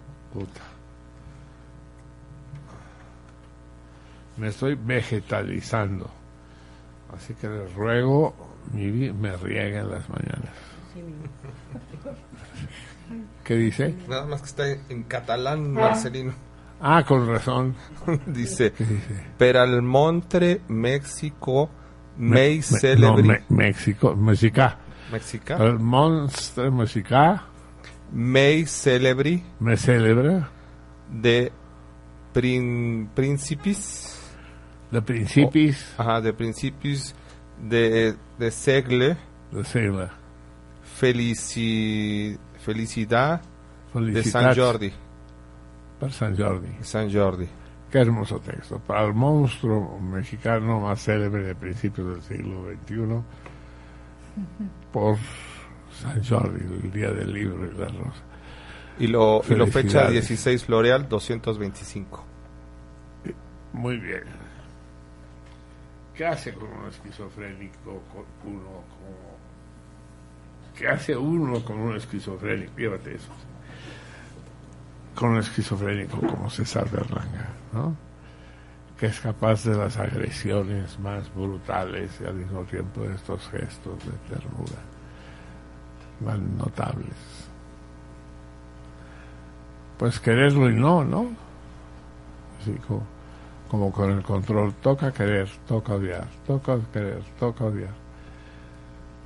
Gracias, querido César, gracias realmente, muy notable. Espero que cuando vengas a México nos veamos y aclaremos paradas. Bien, entonces ya quedó claro el torito del día de hoy. ¿En qué lengua los días de la semana, los nombres de los días de la semana empiezan todos con la misma letra? Ya quedamos además que nadie respondió al torito mensual. No era fácil, no era sencillo. Era, ¿qué relación había entre Karl Marx y Charles Vano? Luis Vanó. No, bueno, ese era el hermano, pero... Luis, Luis, Luis, Luis, Luis. Entre, ¿Era Karl o era Friedrich? no, entre Karl Marx y Louis Vanó.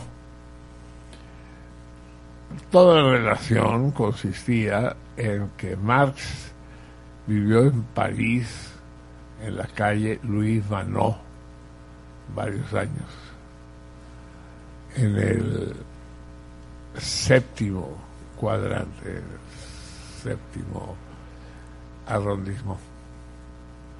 Existe en París la calle Louis Vanó, Louis Vanneau. Es una calle en la que vivieron el Greñas y la Laver. Y ahí, por ahí, cerca de ahí, estaba la casa en la que había vivido Marx, ¿verdad? Había una placa o algo. Mm, No, no la vi nunca, no. Entonces, ¿cómo sabían que vivió ahí? Lo propuso el Greñas, el torito. Que venga él a explicar. Porque a lo mejor... Sí, lo parece. Entrando por una chimenea. Entraba por una chimenea. Sí, es muy bonito porque sí, el arrondissement es un es un barrio muy bonito, muy muy alejado del centro, ¿no? Está el Sanquiem, que es el barrio latino, eh, es decir, el quinto, el sexto, que es Montparnasse, que es, y después el séptimo, que no es nada a orillas del Sena, ¿no? Muy bien, pues se queda vacante una vez más. Pónganse pila, chingada, hombre. No mames. A ver, uno más fácil. También, esta vez que tocaría, otra vez repetimos, Freire, Macotela. Hay una extraordinaria novela, bueno, yo no sé si llamarla novela, es una combinación de novela con biografía, con ensayo. Pero son los libros fundamentales de la literatura mexicana, fundamentales, escrita por un autor fundamental que termina con estas palabras. Les voy a decir las palabras con las que termina. Lo que pasa es que si se las digo, lo que pasa es que si se las digo textuales, me las internetean, ¿verdad? Entonces no se las voy a decir textuales. El libro, que es un, es un portento, reproduce en inglés eh, pinches lentes, hijos de la chinga. Dentro de poco van a acabar en la basura. Eh, reproduce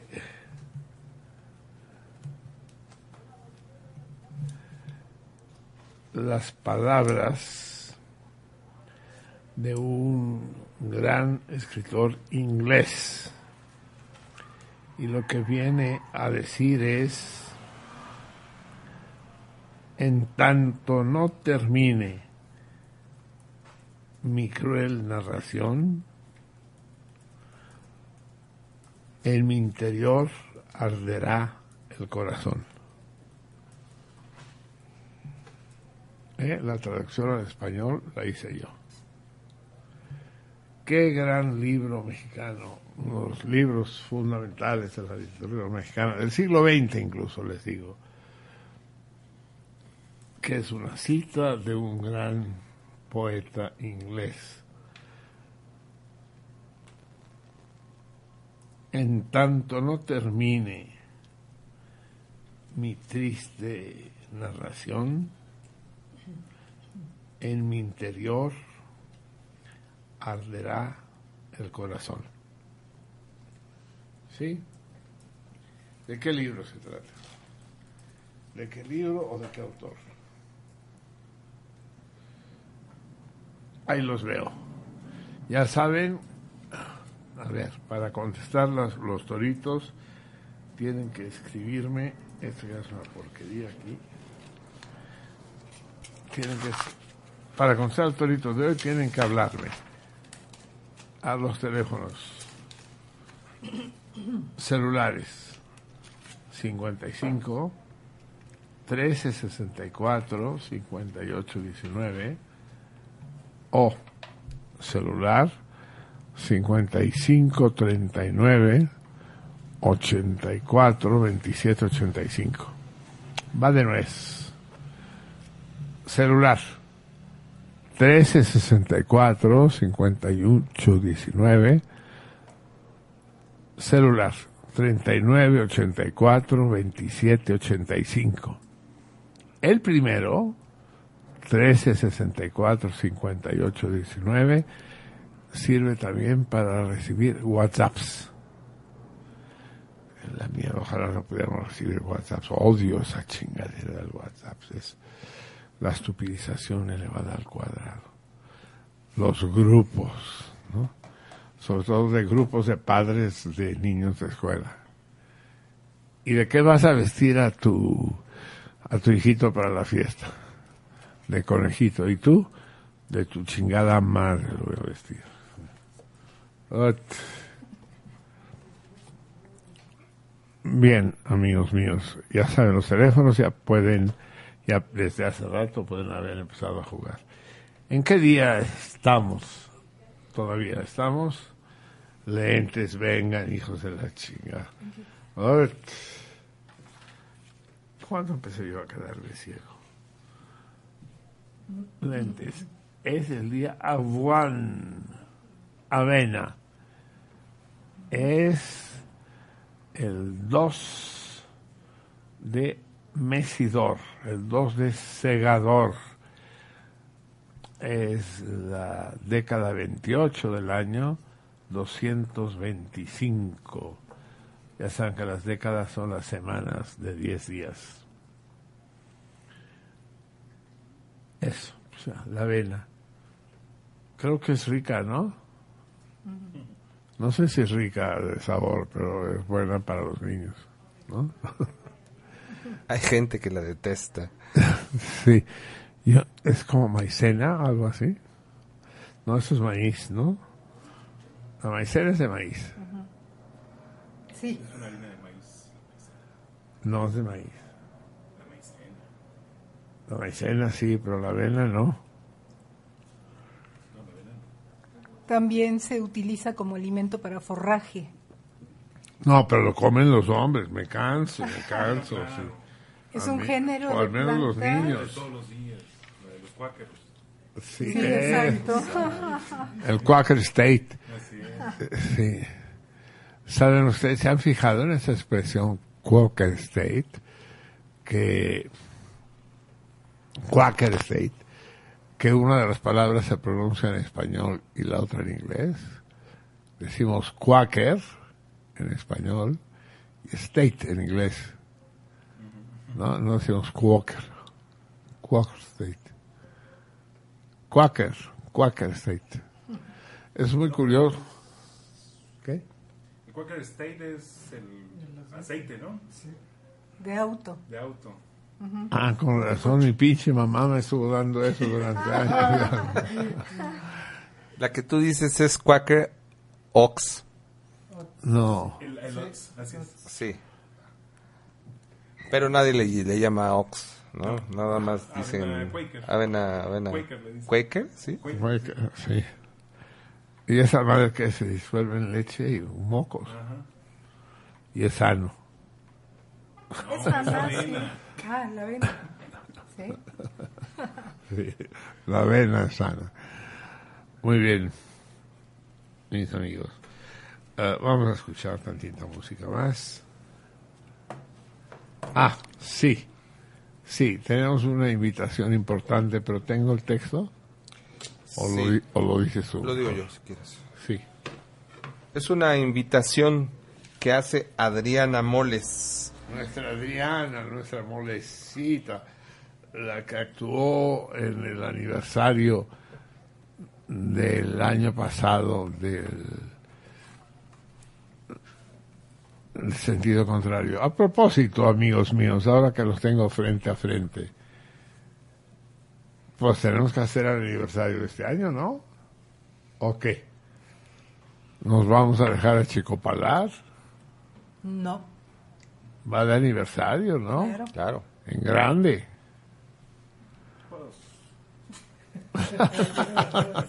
Lo grande que podamos. digamos. No, no, sí, sí, sí, sí. Sí, vamos a hacer.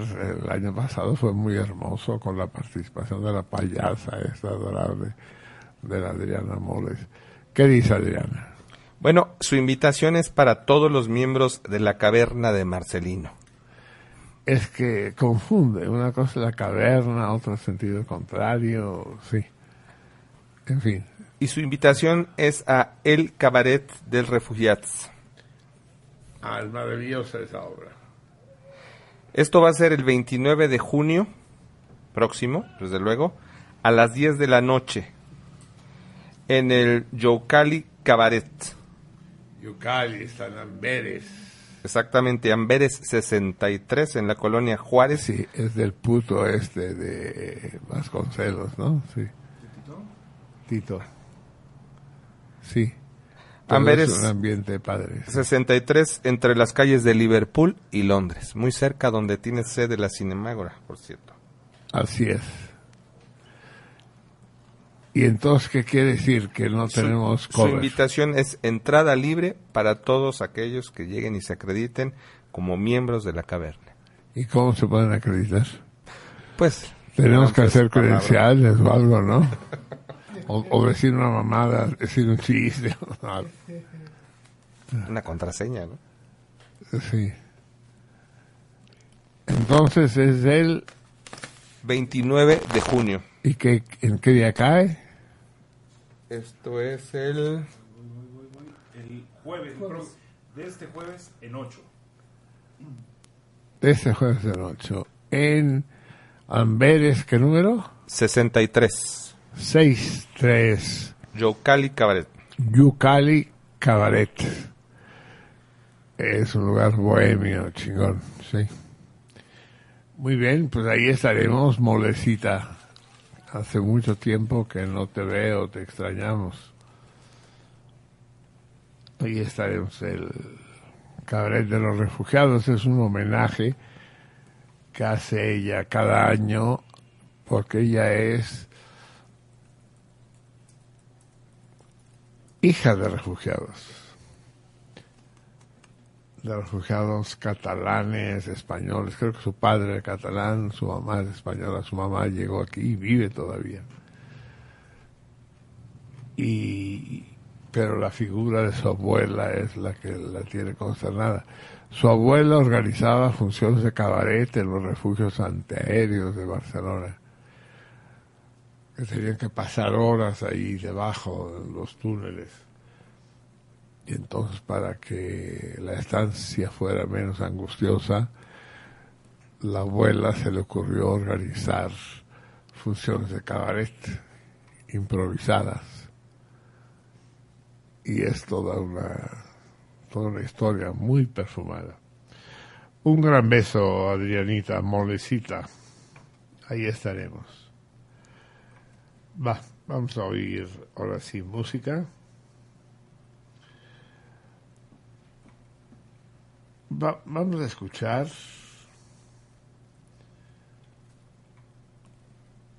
la sentencia de amparo con Miguel Carbonet. No, va- vamos a escuchar esta canción bellísima, se las voy a traducir primero y después se las hago escuchar. Hace mucho que no la oímos eh, por el propio autor, por Charles Brel, este belga. Puta, es que me duele la espalda, si estoy así, cabrón. Puta. Bueno, ese extraordinario cantante belga, Charles Brel, Jacques, que Charles, Jacques Brel, que también decidió mandar a la chingada Europa y siguió el camino de este pintor formidable, díganme el nombre, Este, Cézanne. Cézanne, que se fue a morir a las islas de Hawái, cuando Hawái no era Hawái. Pues. Y ahí murió y su tumba está junto a la de Cézanne. Cuando ya dijo, ya, basta. Cézanne también dijo basta un siglo antes, pero se fue sin un clavo en el bolsillo y trabajó para ganarse la vida. Este es un dato curioso que podría ser motivo de un torito, si no es que ya lo fue. Trabajó en la construcción del canal de Panamá y después acabó refugiándose en las islas de Hawái. A ver, eso lo tengo claro. ¿Hawái es el archipiélago o la isla? ¿O Honolulu es el archipiélago? A ver, investigación inmediata de mi equipo de... Hay que checarlo, pero es la Polinesia, ¿no, Marcelino? No, para nada, no. No, no, está mucho más al norte. No. No sé exactamente. Creo que Hawái es la isla, pero no estoy seguro. Ahorita lo checamos. Entonces, vamos a escuchar esta muy conmovedora canción, muy conmovedora. Me estoy oyendo de poca madre yo. Pero pues, podría ser que no me oyera yo de nada. ¿Puedes conseguir que no me oiga? Chin. Bueno, a ver cómo sale. La canción de los viejos amantes. Llegar a amantes viejos es todo un sueño.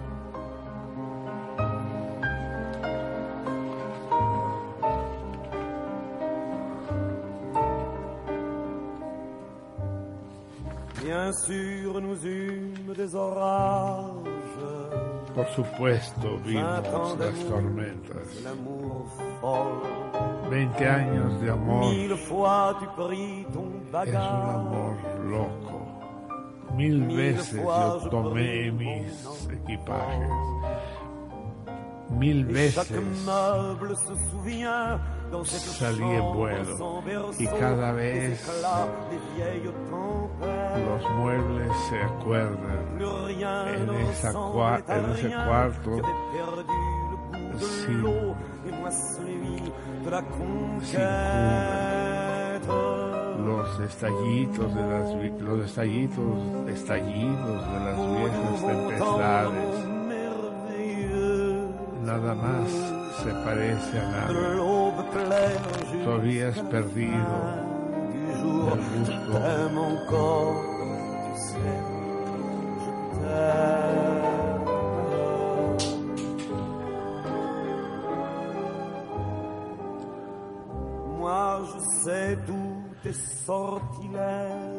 Yo conozco todos tus sortilegios. mes envoûts. Tú, sabes todos mis debilidades.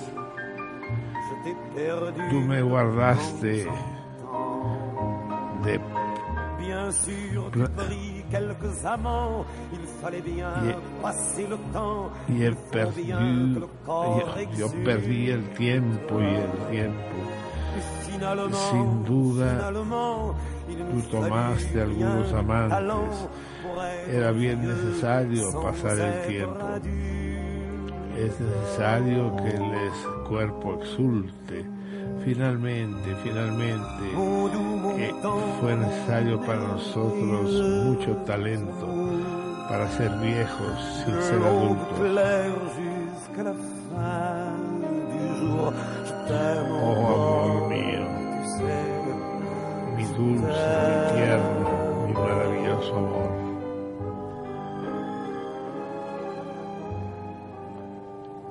Et plus le temps fait cordaire,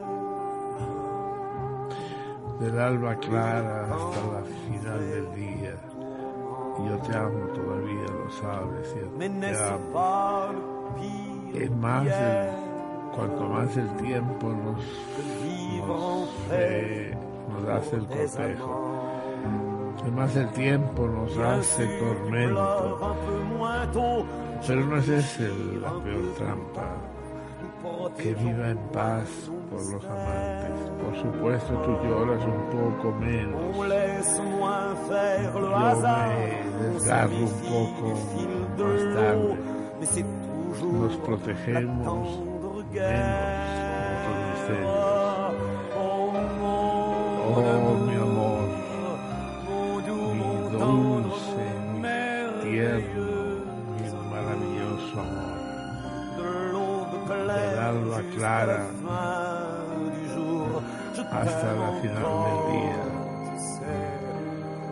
te quiero todavía, tú, tú lo sabes. Yo te amo.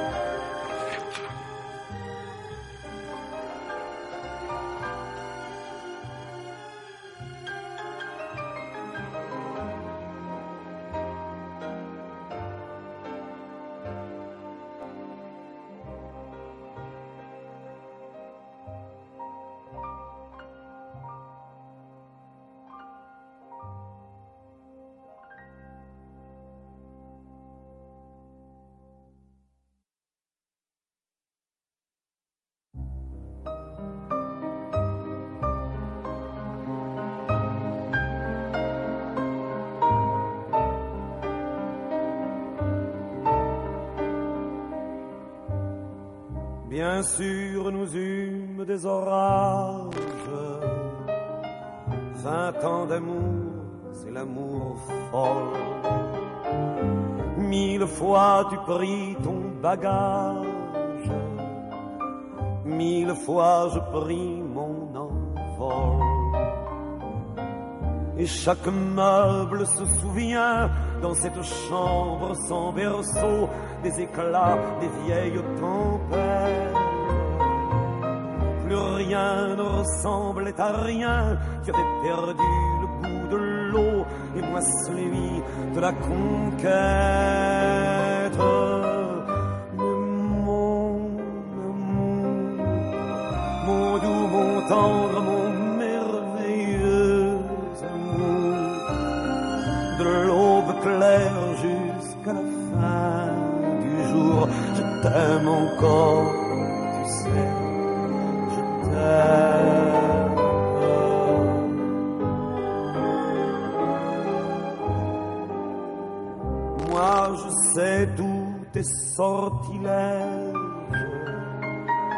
tu sais tous mes envoûtements.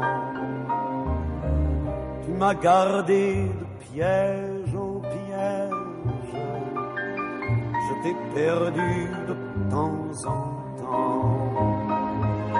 Bien sûr, tu pris quelques amants, il fallait bien passer le temps, il faut bien que le corps exulte. Finalement, finalement, il nous fallut bien du talent pour être vieux sans être adulte.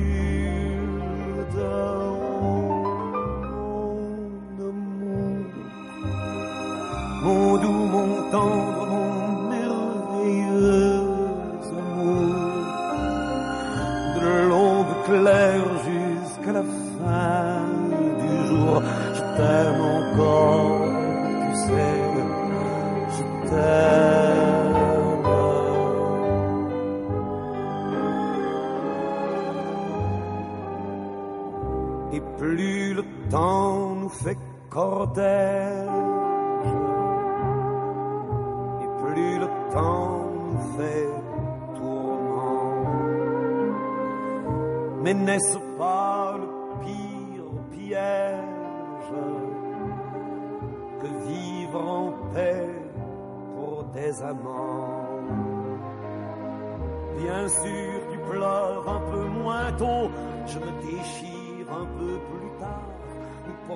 protégeons moins nos mystères. On laisse moins faire le hasard, on se méfie du fil de l'eau, mais c'est toujours la tendre guerre.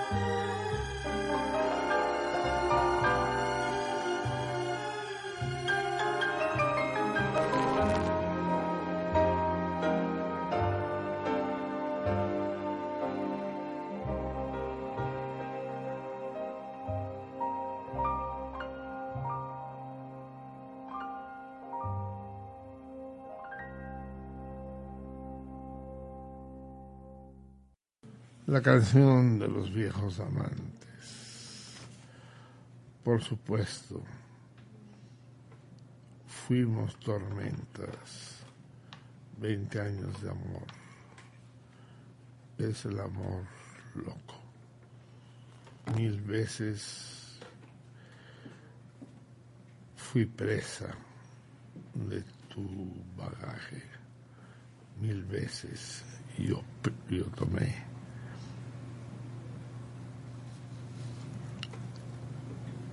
el camino.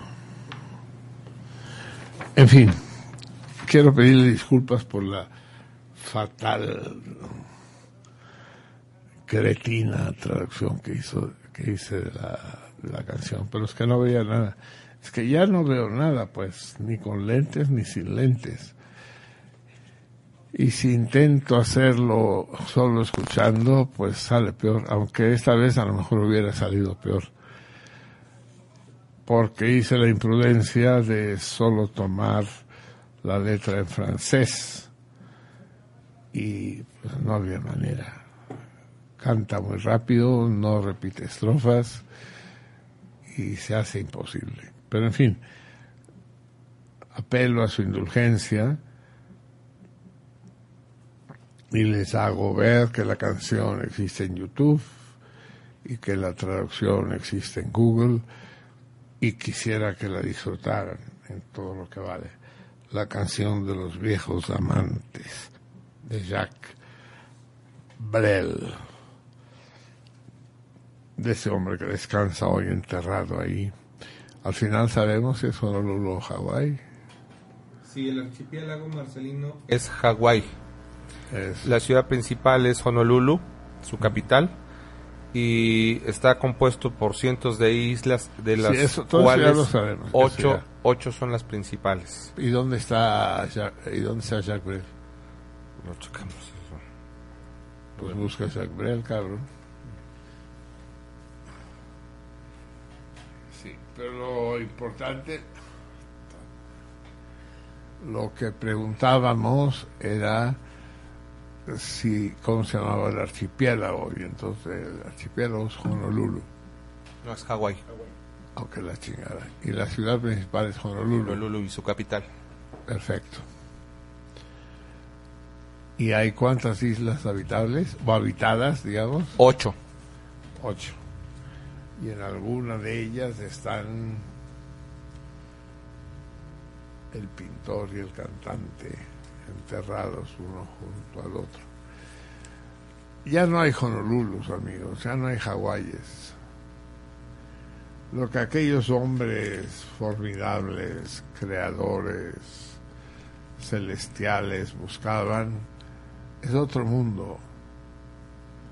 Muchos vinieron a América Latina, vinieron a México, fueron al Brasil, en busca de un mundo verdadero, lejos del asfalto, lejos de la electricidad, lejos de la estupidez mundana. Y tal vez ellos lo encontraron. Lo que pasa es que nosotros ya no lo vamos a encontrar. Ya no existe. Ese mundo se acabó. Lo acabamos. Ya no hay ningún lugar en la tierra en el que podamos encontrar aquellos paraísos perdidos.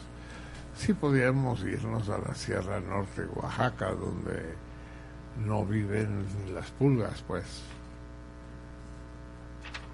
Pero, pero no es eso, ¿no? O podemos irnos todavía a ciertos rincones perdidos del Amazonas, pero tampoco es eso. Todos ellos son lugares invivibles. A ver, esta madre, por el amor de Dios.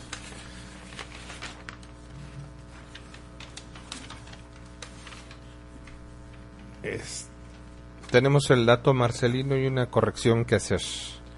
a ver, yo tengo otro dato y a ver, dime. Exactamente, ese. Está, descansan sus restos junto a los de Paul Gauguin. Corregimos, habíamos dicho Cézanne, no, es No, Gauguin. Gauguin, sí. Gauguin, por supuesto. En las Islas Marquesas que pertenecen a la Polinesia francesa. Ajá. Sí, y aquí dice Atuona. Iva, I- Ifka, ¿qué dice? Jiva. Jiva, agua. Jiva, dice ahí. Jiva. A ver, enséñamelo. Oh. O sea, que no están propiamente en, en, en Hawái, ¿no? No, no, más al sur. Tenías razón. Bastante más cuando- al sur en la Polinesia francesa. Tenías razón tú cuando hablabas de la Polinesia, sí. Las islas del Pacífico. Hoy lo que encuentra uno en las islas habitables del Pacífico son hoteles de lujo, spas carísimos para la gente nice, con viajes en velero y vuelos en, en alas voladoras. Eso es lo que queda. Eso es de, en eso hemos convertido este mundo nuestro. En México todavía podemos encontrar algunos rincones mágicos. Algunos, pero ahora sí que muy rincones y poco mágicos. Y, y con dificultades para instalarse ahí. Cada vez más estrechos, cada vez más atiborrados de gente,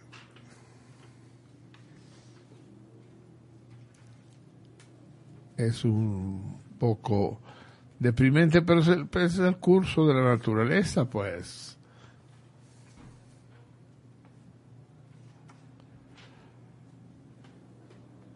O sea, si el hombre se reproduce más rápido que otras especies, pues, eh, y además es, es el patriarca, es el jefe de las otras especies, pues es natural que esto suceda.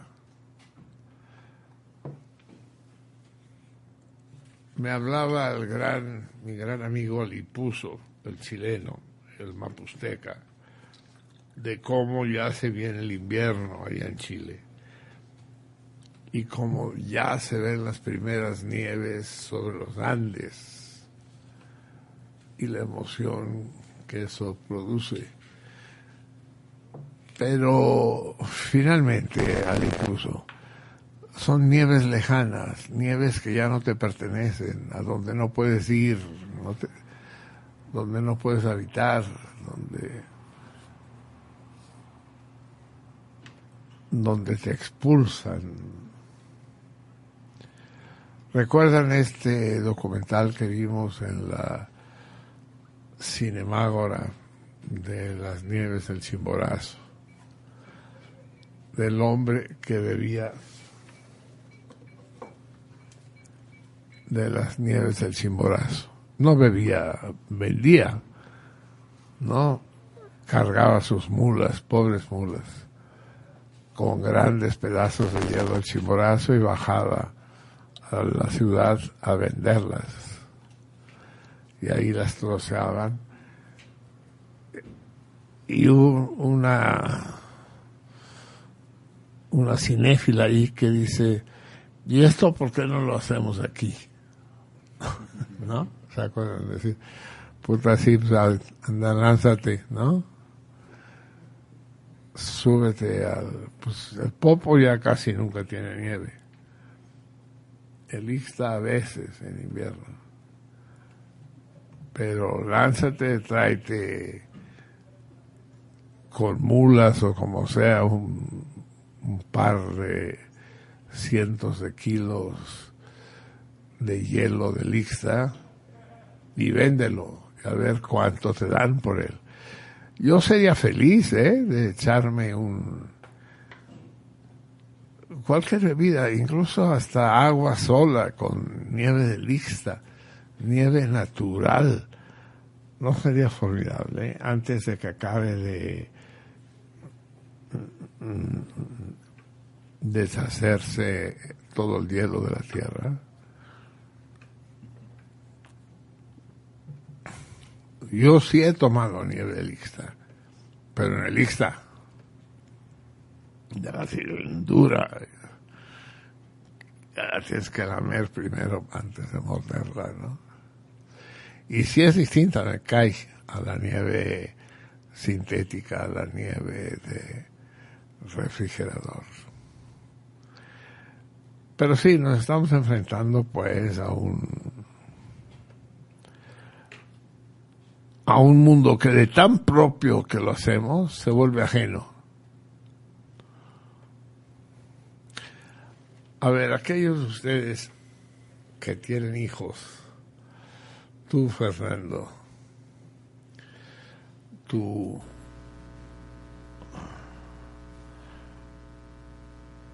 Laver, ¿no les angustia que sus hijos o tal vez sus nietos ya no puedan ver una jirafa? Muchísimo, sí, claro. Desde luego, el, el panorama que de- describías y revisabas, analizabas al principio del programa ya apocalíptico, ya es para para tener de- decías tú, soy pesimista, ¿no? Por ahí vamos. Eh, ¿Qué futuro cercano y, a mediano plazo es- nos espera? Y ahora que hablabas del hielo, pensaba en los osos polares, ¿no? Que su, es su hábitat, sus, para él es más que el disfrute de, de- de tomarse un raspado, es su, su hábitat y está, está desapareciendo y, y con el hábitat seguramente el oso o tendrá que cambiar volver- el oso volverse pardo, ¿no? hacerse pardo el otro día hablábamos de esto no de los Le- osos le va a polares cambiar el color y de los pelo. y de los grizzlies Sí, porque una cosa es ver que tu patria se, se transforma, se pervierte, pero otra cosa es que tu patria se funda bajo tus pies, ¿no? Que, ay, cabrón, a nadar, hijo de la chingada, vámonos de aquí. No será, esa es una pregunta indispensable. ¿No será que hay una dosis importante de catastrofismo? Que nada de eso va a pasar. Que sí, parece indiscutible, eso dicen los que saben, que los polos están derritiendo y que los glaciares están desprendiendo y derritiendo. Para para satisfacción de los árabes que se los pueden llevar en barcos para tener agua en sus tierras.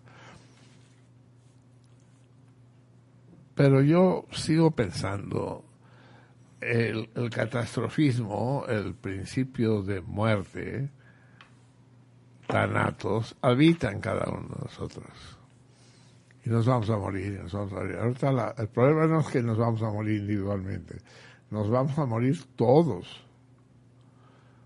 Como si no lo supiéramos, carajo. Claro que nos vamos a morir todos. Y en un momento dado el planeta va a desaparecer. Pues sí. Y no solo va a desaparecer el planeta, va a desaparecer el Sol, va a desaparecer la galaxia, va a desaparecer el universo. Todo eso va a desaparecer. Un principio fundamental de la física cuántica y que debería ser parte de la cultura general es que el tiempo es un concepto teórico,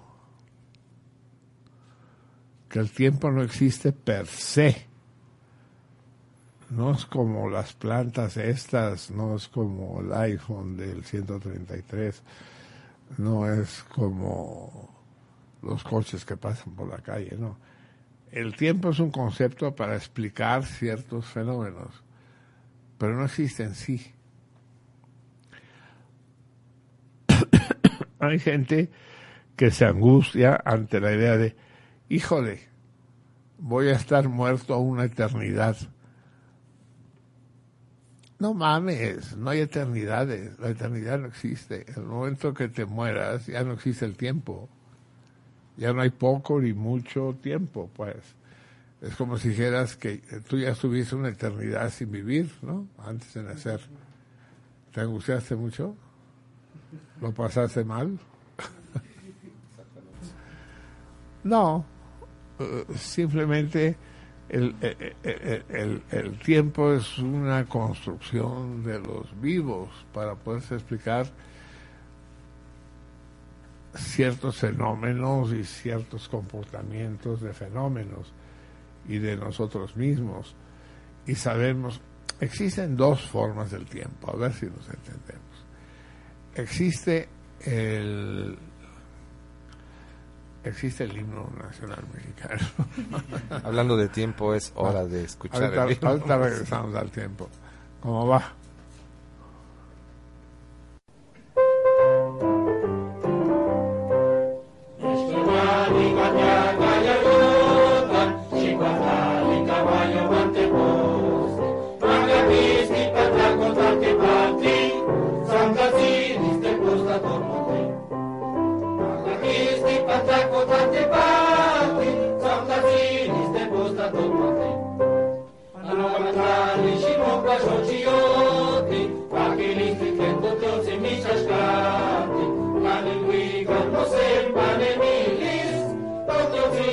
I'll be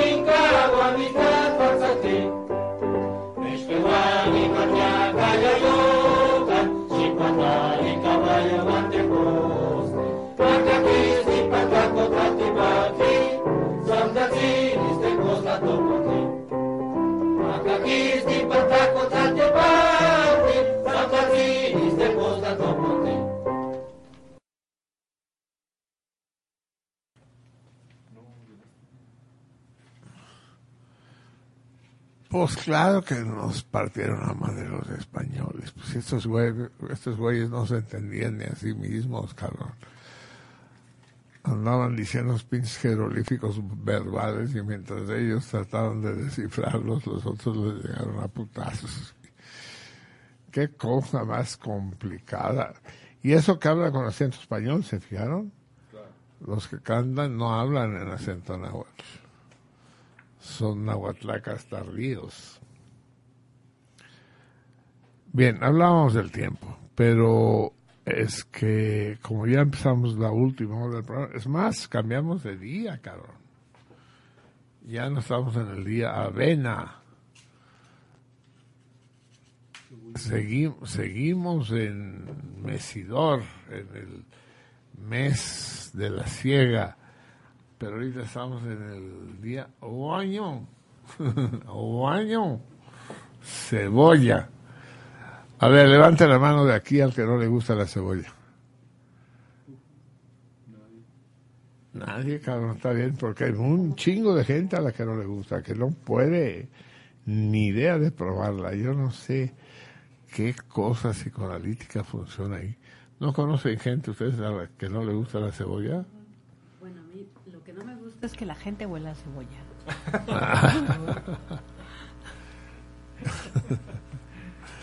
Sí, no, a mí la cebolla sí me gusta, lo que no me gusta es tener que comerla.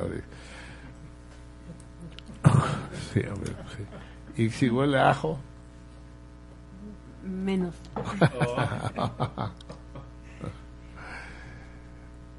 sí, le digo, la cosa es no oler. Es, esa es la, la cultura contemporánea impuesta por los ingleses primero y por los gringos después. No hay que oler. No olamos. Puta, qué verbo extraño. No olamos, sí.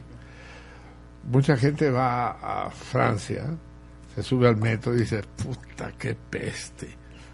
Todo huele a sudor. ¿Y qué tiene de malo oler a sudor? Ay, no. Oler no. Y entonces surgen los perfumes y, los desodorantes. A ver, desodorante, explíquenme, explíquenme ese pedo. A ver, ¿quién tiene aquí los huevos? Desodorante. No hay nada que huela más que un desodorante. Tú entras al baño de un cine y dices, ¡ay, joder, te da el golpe! Y sabes que le pusieron desodorante. Y dice, menos mal, cabrón, mejor, mejor le hubieran puesto un odorante, cabrón. El, el desodorante, ¿no? Que huela a bosque de pinos estonianos. No, pues, lo que quiero es que no huela, ¿no? Pero ¿por qué no debe oler? ¿Por qué el olor se nos hace repugnante? ¿Qué, qué del olor del sudor, del olor de la carne humana? O sea, que nadie ha cogido en esta vez. Por lo visto. Porque cuando coges, coges, sudas, sudas. Y, te embarras la cara del sudor del otro, de la otra. Y hueles y saboreas y ves el brillo del sudor. y que eso, es- eso, es, eso es jodido. ¿Sabes? Ve y váyate y luego seguimos. No. No. ¿Cuál, cu- cuál? Me cago en la puta que te salí. Hablabas de olfato, Marcelino. ¿Del qué? De olfato y de olores. Opina eh, Kropotkin. Eso es. Sí, los ingleses fueron esos, los primeros. ¿Saben que los ingleses no se abrazan? Porque eso de, ay, qué asco. En Inglaterra no existe el abrazo. Y, en- y, pues apenas, cabrón. Y en Estados Unidos apenas. Sí, ay, no, es un, es un ser humano. Ugh, qué asco, ¿no? Es, es muy especial, ¿eh? La condición humana y las costumbres son muy difíciles. En un intercambio escolar vino una inglesa a casa, una inglesita de 17 años, a la que acogieron en casa de mi hermana mientras su hija de la misma edad iba a Inglaterra. Y cuando vio que le sirvieron un plato de arroz con no sé qué, dice, du riz. ¿Vous mangez du riz? Sí. No, no, perdón, era en inglés, dice. Do you eat rice here? Dice, of course. No, no, I don't at all. Oh. Sí. No, en Inglaterra no comen arroz, cabrón. Tú dices, ¿qué pedo? Es como si les diéramos a comer cucarachas.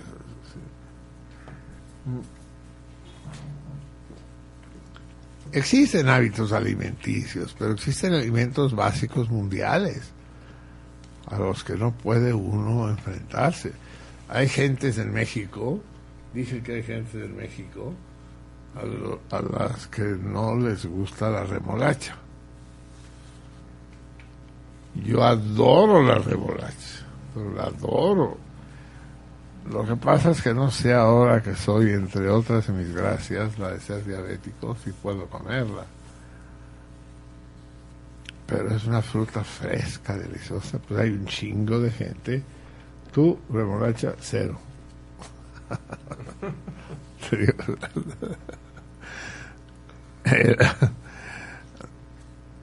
El, Terry dice que le metan la remolacha por el culo al, co- al- cocinero.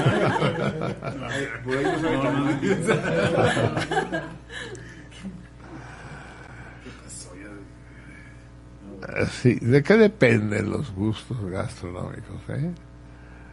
Que obviamente psicoanalítico, obviamente psíquico, porque no hay otro motivo, hay una asociación entre el sabor y la persona que se lo daba a comer y, y en qué condiciones lo tenías que comer. y- sin duda, sin duda.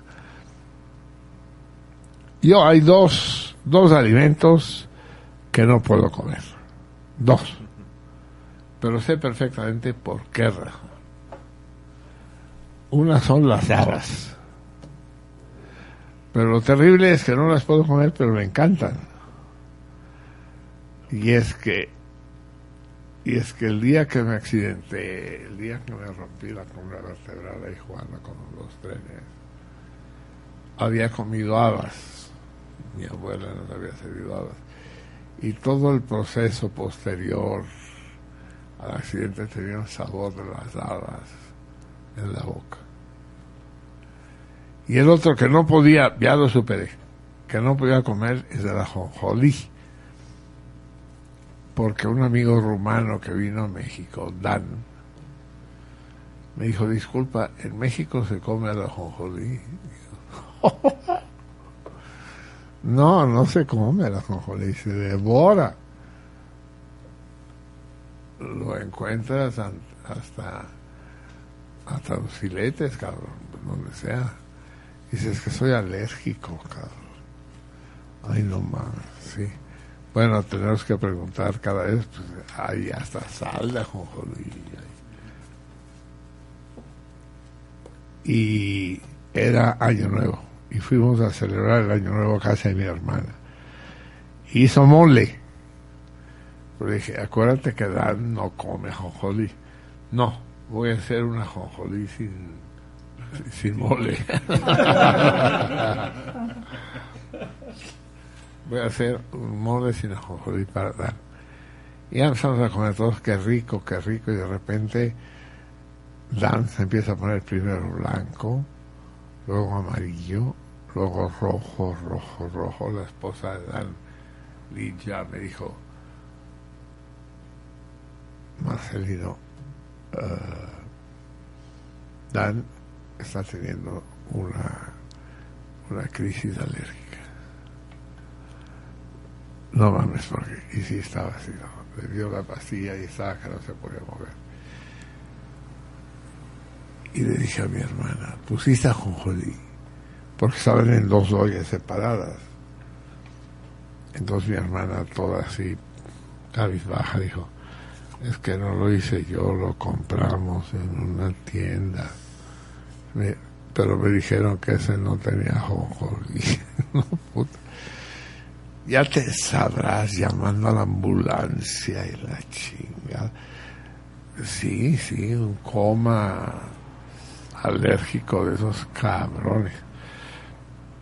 Al final, ya antes que llegara la ambulancia, ya se recuperó, ¿no? Pero así como robot, cabrón, que no se podía ni mover, rojo como semáforo.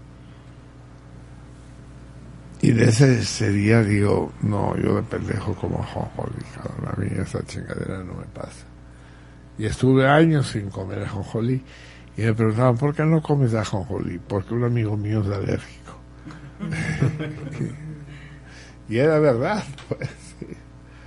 Porque la impresión de ese momento de que se nos iba a dar. Pero eso lo sé, eso lo entiendo. Ambas cosas, las habas y el ajonjolí. Ahorita ya decidí que el ajonjolí, no comer ajonjolí en México es morirse de hambre, pues. Pero hay otros más misteriosos. Por ejemplo, el tuyo. ¿Por qué no comes remolacha? No tengo idea, ¿no? No, es, es un problema. Es un problema psíquico, es un problema ligado a la primera infancia, que puede ser por la remolacha misma o por lo que asocias la remolacha, la sangre, en fin. Pero eso configura los esquemas gastronómicos de todos los países. Pues. ¿Por qué en México se come tan poco pescado? Siendo un país con 13.000 kilómetros de costa, no deberíamos tener una pinche flota pesquera de poca madre. Y comer pescado, no. El, el síntoma fundamental es que es un restaurante y dice, tenemos pescado a la veracruzana. ¿Qué pescado? Pues pescado. Es como si me dijeran carne a, la- a los sonorenses. Pues qué carne, cabrón. Pues no es lo mismo el cordero que la ternera, que el cerdo. Es pes- y, y sabe la cantidad de pescados que hay, qué diferentes son en sus sabores. No, no, no hay culto al pescado. No hay culto al conejo. En Cataluña se come tanto conejo como pollo. Es más, es más barato el conejo que el pollo. Porque cogen más, creo. Sí se reproducen más también. Las camadas son más de... Así es. Entonces, ¿por qué no comer conejo, cabrón? Tienes que ir a la carretera, por carretera a Acapulco, ahí por la federal, para que encuentres puestecitos donde venden pes- eh, conejo. Ir a la marquesa. ¿Y qué? O ir a la marquesa. Sí, en lugares estos extrarradios, sí.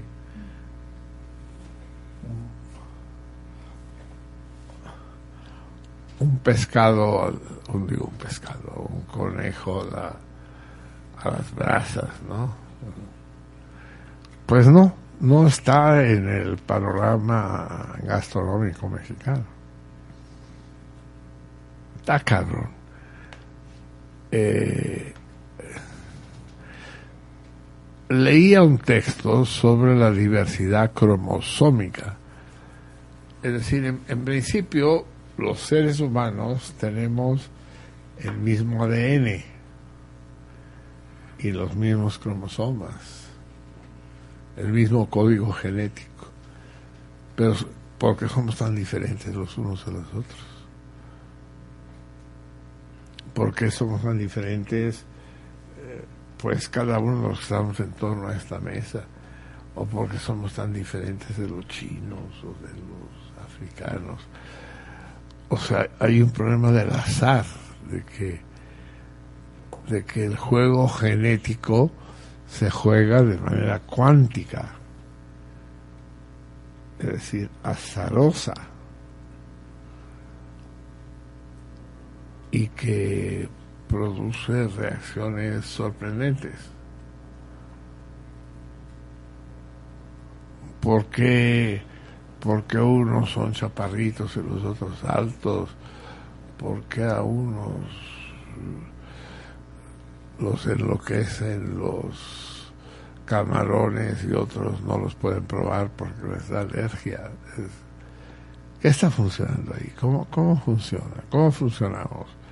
¿Qué clase de máquinas somos? Es muy extraño. Vamos a escuchar música porque me estoy haciendo bolas. Y después leemos llamadas, sí. A ver, les voy a traducir otra vez la historia de los dos amantes, porque puta, la primera vez salió de chingada. No.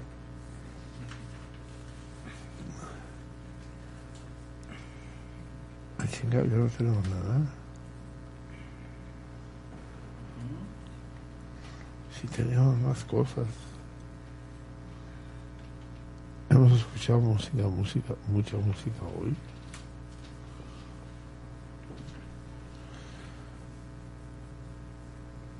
A ver, puedes bajar rápidamente una canción. ¿Sí? Sí. Eh, va- vamos, no quiero, de aquí en adelante, de aquí al primero de octubre y probablemente después, no cejaremos de poner música catalana. Llueva, truene o relampaguee. Que es maravillosa. Vamos a poner con Silvia López Cruz. De la, ¿Eh? Pérez Cruz. Aunque la canción de Serrat, que está vedado en ese programa, porque le dijo, yo quiero una Cataluña unida al Reino de España. Recuerdo que una vez en el restaurante Orfeo Catalán, cuando estaba en Bolívar, un hijo de su puta madre, ay, se me olvidó el nombre, a la hora de brindar, éramos un grupo de catalanes y tal vez un par de españoles. Ay, ¿cómo se llama? Ahorita les diré cómo se llama. Levantó la copa y dijo, por una Cataluña unida. Y todos levantamos la copa así, ya como, a España. Eh, de la Cuesta. de la Cuesta. ¿Cómo se llamaba el nombre? Juan de la Cuesta. Hijo de puta madre. Eh, vamos a ver, eh, aunque la acabamos de escuchar, volvamos a escuchar, porque esta, esta niña es una maravilla, es formidable. Y la canción Serrat, cuando Serrat era una persona decente, cuando cantaba solo en catalán y empezaba su carrera con canciones menos estereotipadas, compuso esa canción que también luego se hizo popular en español y tal vez ustedes la conocen en español. Teníamos 15 años. Tenían 15 años. Tenían 15 con Z, anis con Y. Oye, me faltan canciones, tres.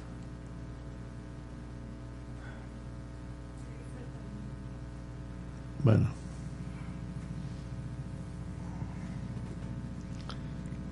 Vamos a echarnos de esta. Sí, Serrat se vendió al oro.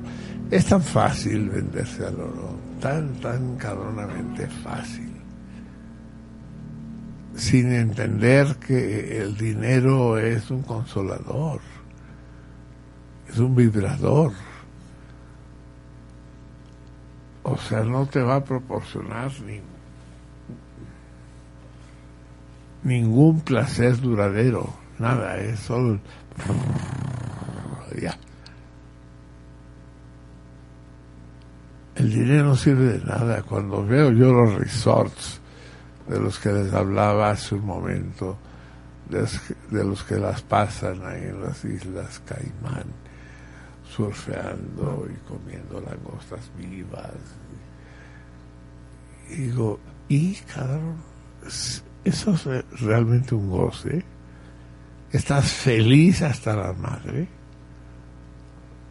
¿O simplemente te, te estás engañando a ti mismo, pues? Te estás construyendo un- una vida artificial como, como en Disneylandia. Estás, estás jugando a ser la bella durmiente.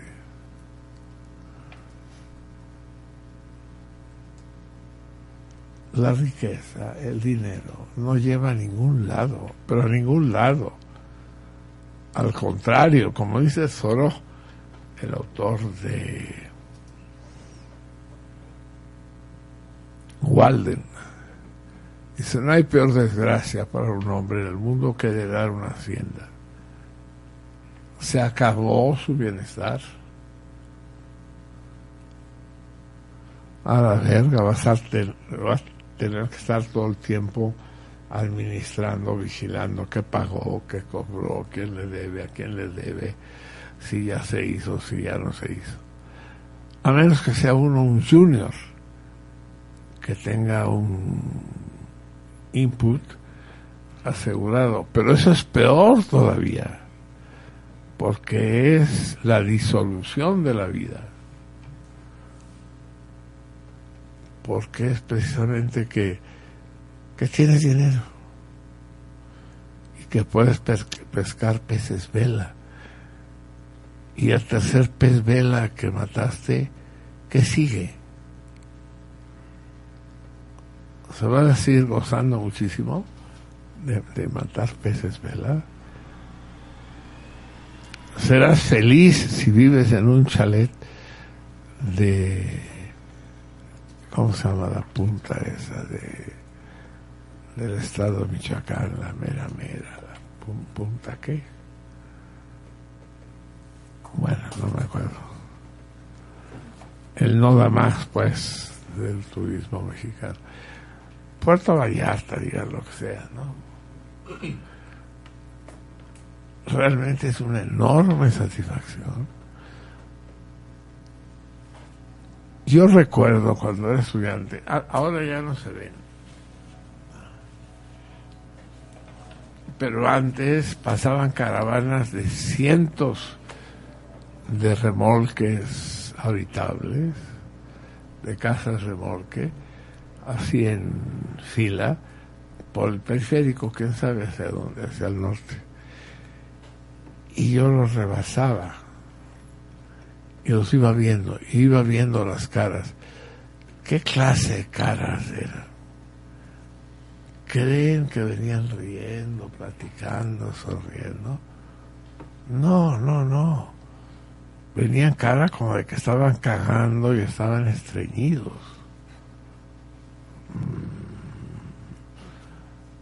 Y esas son las vacaciones.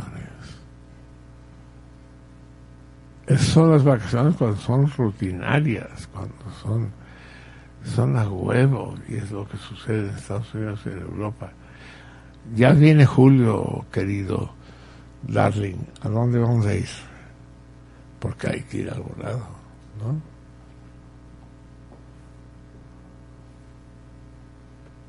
Es muy deprimente. ¿Ya? No.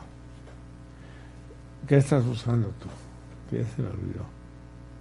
Palabras de amor. eh, Paráules. palabras. Paráules. Ya está. Silvia Pérez Cruz. López Cruz. Pérez. Pérez. Pérez. ¿Por qué digo López si es Pérez? Va, escuchen esta. A ver, se las traduzco antes porque ya ven que cuando les traduzco al, al mismo tiempo sale un desmadre.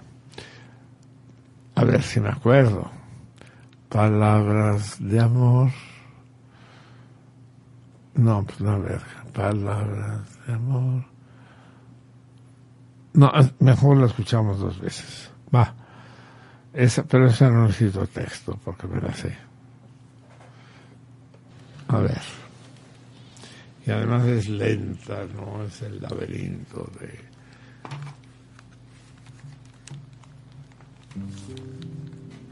del belga. Es que me oigo mucho aquí, cabrón. Me estoy oyendo yo.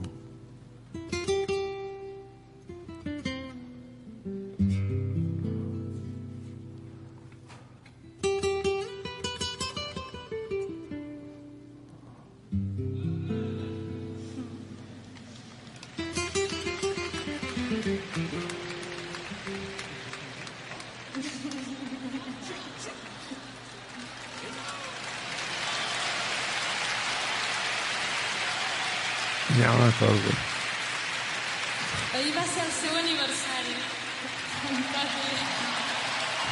Ayer fue su cumpleaños.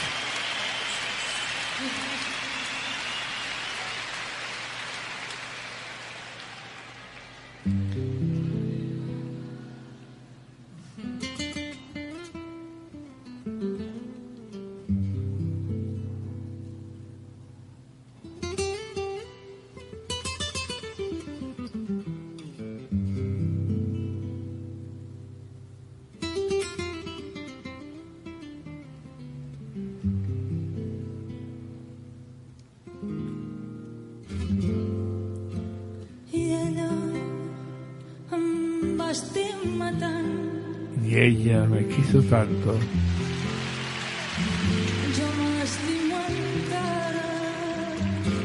Yo la quiero todavía. Juntos atravesamos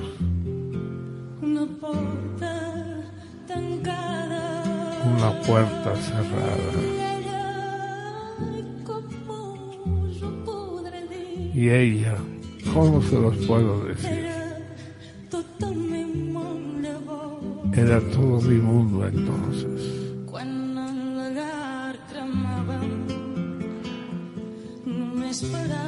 D'amor. Cuando en nuestros labios solo habría palabras de amor.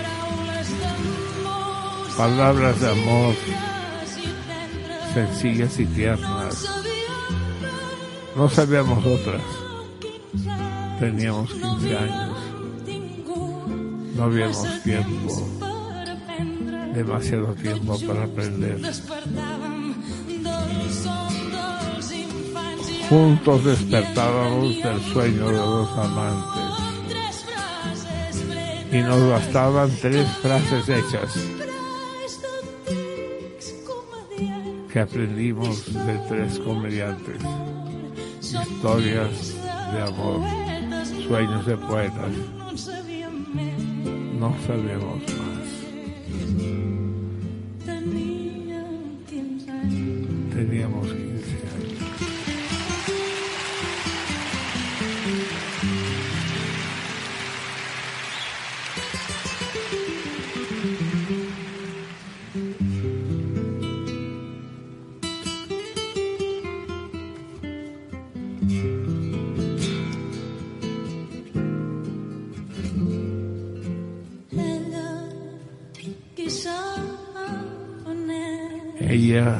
quién sabe dónde está.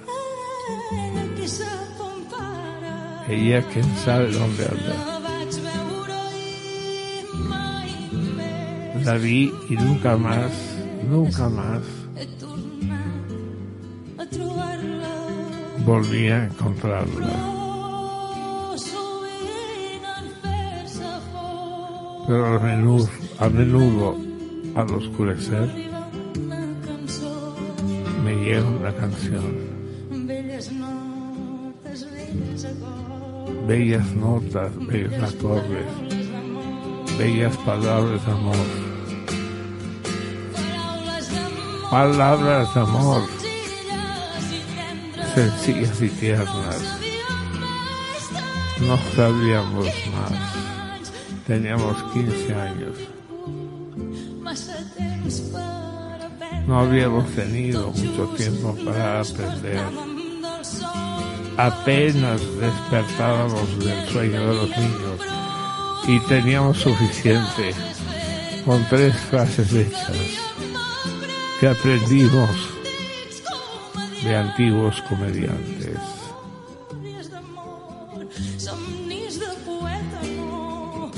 Versos de amor, sueños de poeta.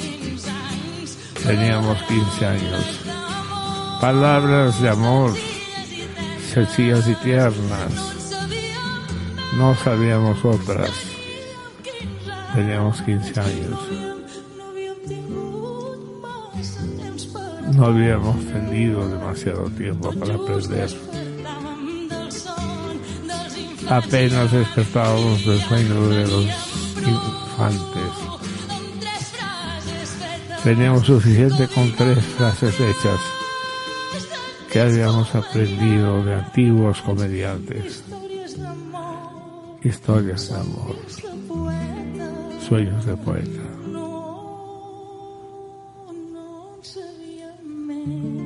No sabemos otras.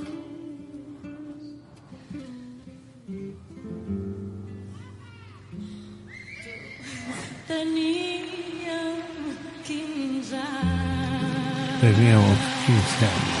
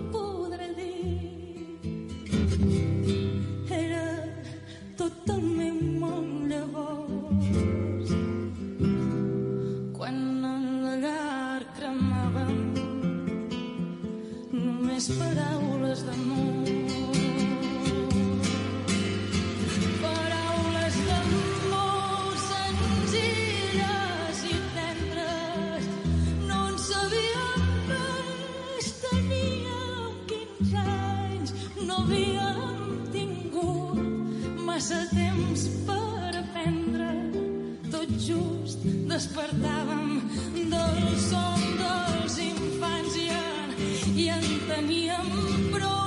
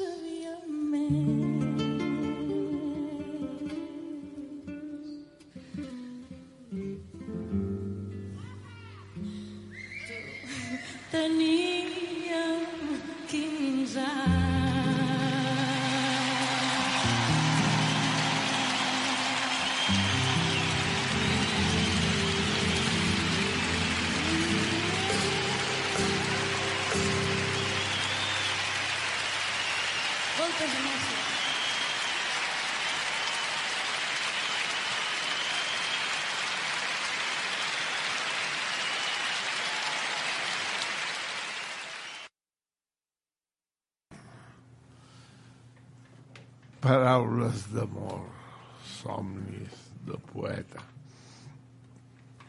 La escucharemos mucho a Silvia Pérez Cruz, mucho.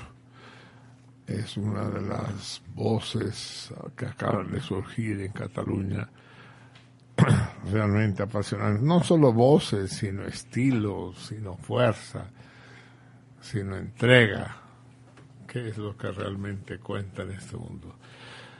A ver, voy a decir por última vez en el programa de hoy cuáles son los toritos. El torito de hoy es qué lengua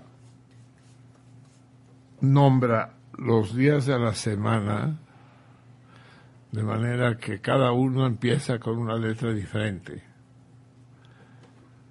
¿En qué lengua actual los días de la semana empiezan todos con una letra, con una letra diferente, con la misma letra el chingado, perdón, con la misma letra es el torito, con la misma letra. Perdonen, perdonen, que no, no se confundan, con la misma letra. Con letras diferentes seguramente encontraríamos muchos, pero con la misma letra, los siete días de la semana. ¿Qué lengua es? Para eso tienen que escribirme.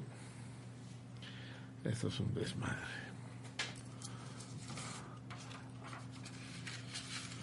Tienen que escribirme a Twitter, a la guion bajo salmoniza con la vica o a Facebook con la sin guion salmoniza con la Laver. Los WhatsApps también mándeselos a Vika al 1364 58 19. Y si quieren hablar al, ahí también pueden mandar mensajes telefónicos. Y si quieren mandar mensajes telefónicos, el otro número es 3984 2785. Bien, estos son los medios de comunicarse con nosotros. Los el torito mensual, el torito diario es, ya se los dije. ¿En qué lengua los días de la semana empiezan todos con la misma letra? Y el torito... Y el torito mensual, aquí nos están secuestrando. El torito mensual es qué gran libro mexicano, novela, ensayo, biografía, no sé qué chingados es. Termina citando a un poeta inglés en estos dos versos. Ot. Ah, ahora se los digo. Hasta que no concluya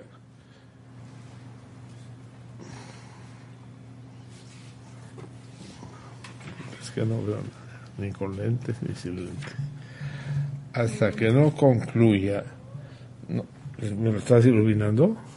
Marcelino, tú lo habías dicho en estas palabras. da igual como lo dije, ¿Sí? En tanto no termine mi cruel narración, en mi interior el corazón. Bien, me parece bien. Qué novela, gran novela, gran libro, no digamos novela para no tener discusiones. Qué gran libro mexicano termina con esta cita de un poeta inglés. Eh, esos son los dos toritos. Vamos a ver qué mensajes nos tienen ustedes.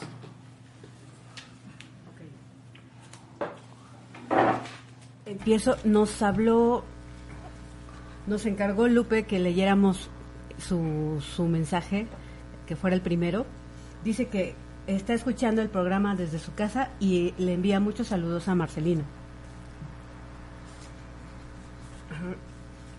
Y bueno, también Rebeca nos envía un audio, no sé si... Pero si no dice que eres Rebeca. mi Rebeca es la hija de Claudia de la Peña, que participa en la Cinemágora cada viernes. ¿Y cuántos años tiene Rebeca? Rebeca creo que tiene nueve años, aproximadamente.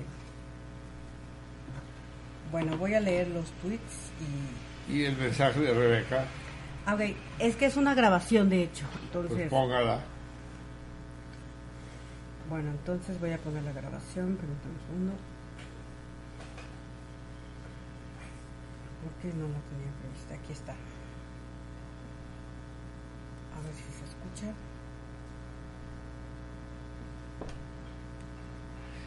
Miri, Voy, voy, voy. canta una canción al menos mientras tanto. Hola querido Marcelino, me da gusto oír tu voz. Yo te voy a contar un chiste. Hay un niño que se le queda viendo a su mamá que está embarazada y le dice, Mamá, ¿quieres mucho a mi hermanita, ¿verdad? Claro, hijito. Entonces, ¿por qué te lo comiste? Marcelino y Salmones muy felices todos los días. Y hasta el viernes. Rebeca, Rebeca es una niña. Rebeca es una niña maravillosa, absolutamente. Me tiene el corazón robado. Asiste todos los viernes a la Cinemágora, excepto los días que pasamos películas a Pasolini que la sacan a dar una vuelta pero además es de una sensibilidad y de una dulzura formidable. Y siempre me trae regalos. Esta última vez me trajo un plato de frutas. Hace 15 días me dio un vale por un filete en el restaurante. Y chocolates y demás.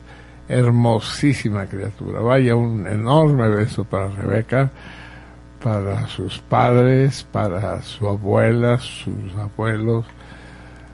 Y, y esperamos no perderlas de vista. En un momento dado Rebeca me pregunta, quisiera saber qué es eso de ser salmón, porque si es bueno, yo quiero serlo. no sé si es bueno, Rebequita, pero todos queremos que lo seas.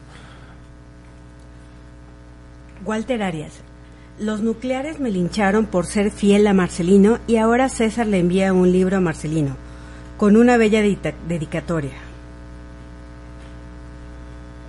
Así es, Walter, así es, es que a mí también me lincharon, ¿sabes? No ser el único linchado, pero ahora que hablas tú de los nucleares, me recuerdas que tengo un hermosísimo disco enviado por ti, aguanta ahí.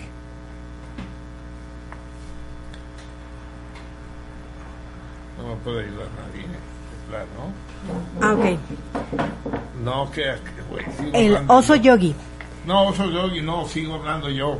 Ah, ok, perfecto. Pero puta, para eso necesito una mano.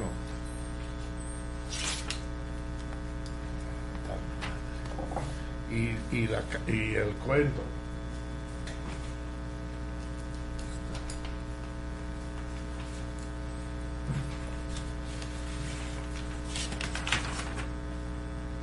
Dios mío.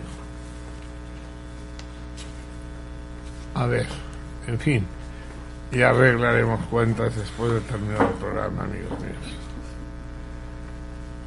Pediré que alguien lea la carta de Walter, porque yo no alcanzo a leer su caligrafía.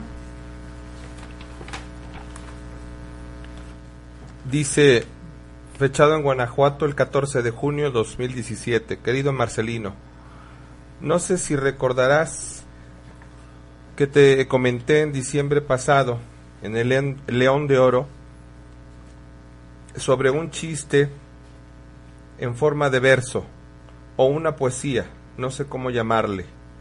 Mi padre lo recitaba en su repertorio de chistes y te la transcribo. A ver si pueden eh, recitarla en el programa. Eh, se trata de una sátira de una conocida antigua llamada ¿Por qué me quité del vicio? También te mando un disco de música europea en el órgano del templo de la Valenciana, de aquí de mi tierra. Espero que te guste, ojalá no nos, eh, nos veamos pronto nuevamente para brindar por sentido contrario. Un cariñoso abrazo, Walter. Queridísimo Walter, pieza fundamental de sentido contrario. Primero desde la lejanía de Cataluña, después desde la lejanía de Querétaro. Un personaje adorado e indispensable. Lástima que sigue estando lejos. Vamos a leer el cuento que dice que contaba su papá. Ese espero poderlo leer yo. ¿Dónde estarán mis lentes? Aquí, ya los. Es que no sé si ponérmelos o no. Debería tener esos monóculos, ¿no? Que un, un ojo lleva lente y el otro no, y entonces va cerrando un ojo y abriendo el otro según convenga. Ahí les voy. El chiste del papá de Walter Arias. ¿Por qué me quité del vicio? Por Cornelio Miura y Pastejé. Lo que quiero relatarles, lo que quiero relatarles no son versos de los Opanda. Fue lo que me sucedió una noche de parranda. Me da pena de verdad contarles lo que me pasa. Tal vez exceso de calcio me brota en la calabaza. Dos cuernitos muy hermosos me salieron una noche, pues cuando llegué a mi casa había en el garaje un coche. Y yo me puse a pensar, ah, qué mujer tan lista. ¿Cómo se compró ese coche?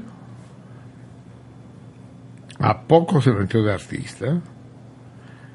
Llego y al abrir la puerta, ¡ay Jesús lo que diviso!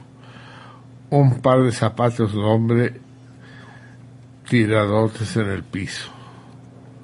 En cuanto me los probé, puse cara consternada. ¡Ah, que mi vieja tan mensa! No le atinó a mi rodada. Y ya que me iba a acostar, escuché un ruido muy raro. Abajito de mi cama encontré un tipo encuerado, que saco la pistola para meterle diez balazos, y mi mujer que lo salva cubriéndolo con sus brazos. No lo mates, no lo mates, pegaba tamaños gritos. ¿No te das cuenta, Ambrosio, que es el padre de tus hijos? Desde entonces ya no bebo. Man, que ande con los amigos, porque me salen dos cuernos como los que usan los pingos. Ah, del castillo.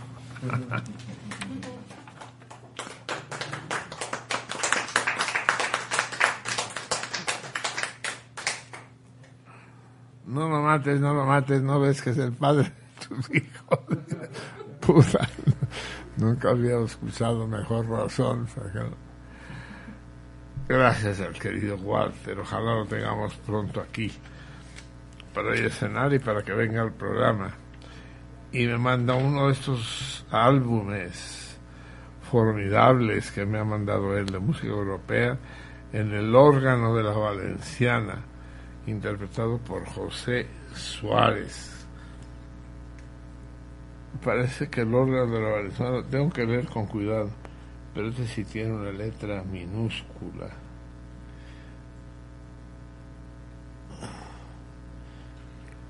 Me parece entender en el texto que le dice tú que el órgano Valenciana está en Querétaro, ¿no?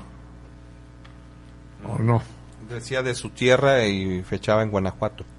Ah, Guanajuato, yo confundo siempre Querétaro con Guanajuato. Muy bien, gran abrazo. Un beso para Walter. ¿Continúo? En Guanajuato. En Guanajuato está órgano valenciano. Sí, es que está en Guanajuato, no en Querétaro. Oso Yogi. Un abrazo para la salmoniza, aquí pasando lista y quitándole la mala costumbre de escuchar los programas en grabaciones. Jazz. La- Jazz no está aquí, Jazz. ¿Por qué no está aquí? Porque no, no nos comunicamos con ella para... Que a toda madre, qué finos somos. Así es. Bueno, dice, ¿qué canción? Qué bella lección, Marcelino. Me voy a dormir muy conmovida de haber escuchado el, al gran Jacques Brel. Jack. Sí, a ver, Jazz. No sé cuáles son tus planes, pero sean los que sean, cancélalos para que el próximo martes estés aquí con nosotros. Es más, vamos a comunicarnos para ver si vamos a cenar cualquier otro día en medio de la semana.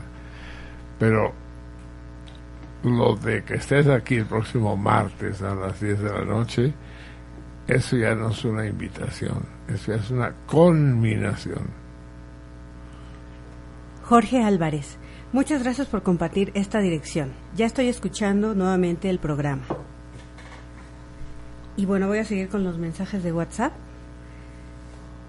Jorge Sulcer dice, hola, lo que comenta eh, Carbonell aplica totalmente al caso de Marcelino. Su linchamiento mediático sin ni siquiera analizar las intenciones de sus comentarios. Le mando saludos y solidaridad a la fea situación a la que se topó. Emilio pregunta eh, que si va a haber... No, miento, miento, miento, no, Emilio, no. Bujarim, ¿Pero qué dice Emilio? no, ahorita, ahorita le leo de Emilio porque escribió muchos mensajes y mejor voy a leer lo de Bujarín.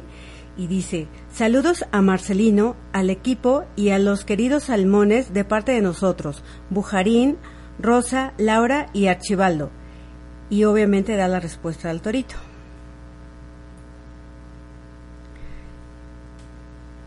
Heredín también da la respuesta al, al torito. perdón, Eduardo Pérez dará la respuesta al Torito. ¿Quién más? Jorge Sendejas dice que el dinero e- que el dinero es goce. El goce es el equilibrio que la malignidad del dinero necesita para que ¿Que la, la qué? malignidad del dinero necesita para que la vida tenga una estabilidad. El dinero no compra nada, solo intercambia materia vacía que el goce llena con el espíritu de quien deja de sentir la posesión del dinero. Goce es que Silvia Pérez Cruz trine en nuestras mentes y del goce que el alma necesita. Atentamente, Jorge Sendejas. Saludos a mi Carmen, que es mía que la Carmen de Bisset. Sí, saludos a mi Carmen, que es más mía que la Carmen de Bisset. O sea, ¿qué palabras? Sí, eh, perdón, Jorge Sendejas. Ok, eh, y bueno, pues continuamos con Carla Noriega y dice, bueno, hola, por primera vez participaré en el Torito y da la respuesta y dice, por cierto, muy bueno el audio que compartieron de Carbonel. Y bueno, pues ahorita continuó. Mien- Mientras en Facebook ah, tenemos en Facebook a Toño López que manda saludos a Marcelino. Hoy es el Día Mundial del Yoga. ¿Qué opinión tienes, amigo Marcelino? ¿Podría ser una alternativa a la medicina alópata y a las farmacéuticas? Saludos. Osvaldo Rodríguez. Pero me está preguntando algo, mujer, Sí. espérate. Lo desconozco, Toño querido. Toño es uno de los personajes importantes de sentido contrario. Lo desconozco. Tengo una fuerte prevención ante el orientalismo, el yoga, la acupuntura. Son tradiciones orientales y como orientales supongo que tienen sentido pero que pierden un poco de sentido al importarlas, al traerlas aquí el ¿cómo se llama? el tai chi, el no sé, creo que todo eso va junto con una filosofía que se debe vivi- vivir ahí y que practicar yoga en Coyoacán tiene menos sentido que practicarlo en Beijing. Osvaldo Rodríguez nos dice, hola, no es como dice Marcelí que el bossa nova es de los 60, saludos. Y luego agrega, uno de los músicos y compositores que inició el género del bossa nova en 1956 fue Tom Jobim con el disco Overture, Over- Overture, Overture, no sé cómo se pronuncia. Espero lo disfruten y comparte el link de Orfeo da Conceição. Sí, es posible, querido, que los primeros orígenes tanto del rock como del bossa nova se hayan dado en los 50, pero de manera titubeante, de manera el rock no, el rock fue posterior, pero que haya sido de manera titubeante. En todo caso, en México no conocíamos, no sabíamos del bossa nova en los años 50. Yo descubro el bossa nova a principios de los 60, 62, 63. Eso no quiere decir que los músicos no hayan empezado antes. Es imposible fechar una fecha de nacimiento.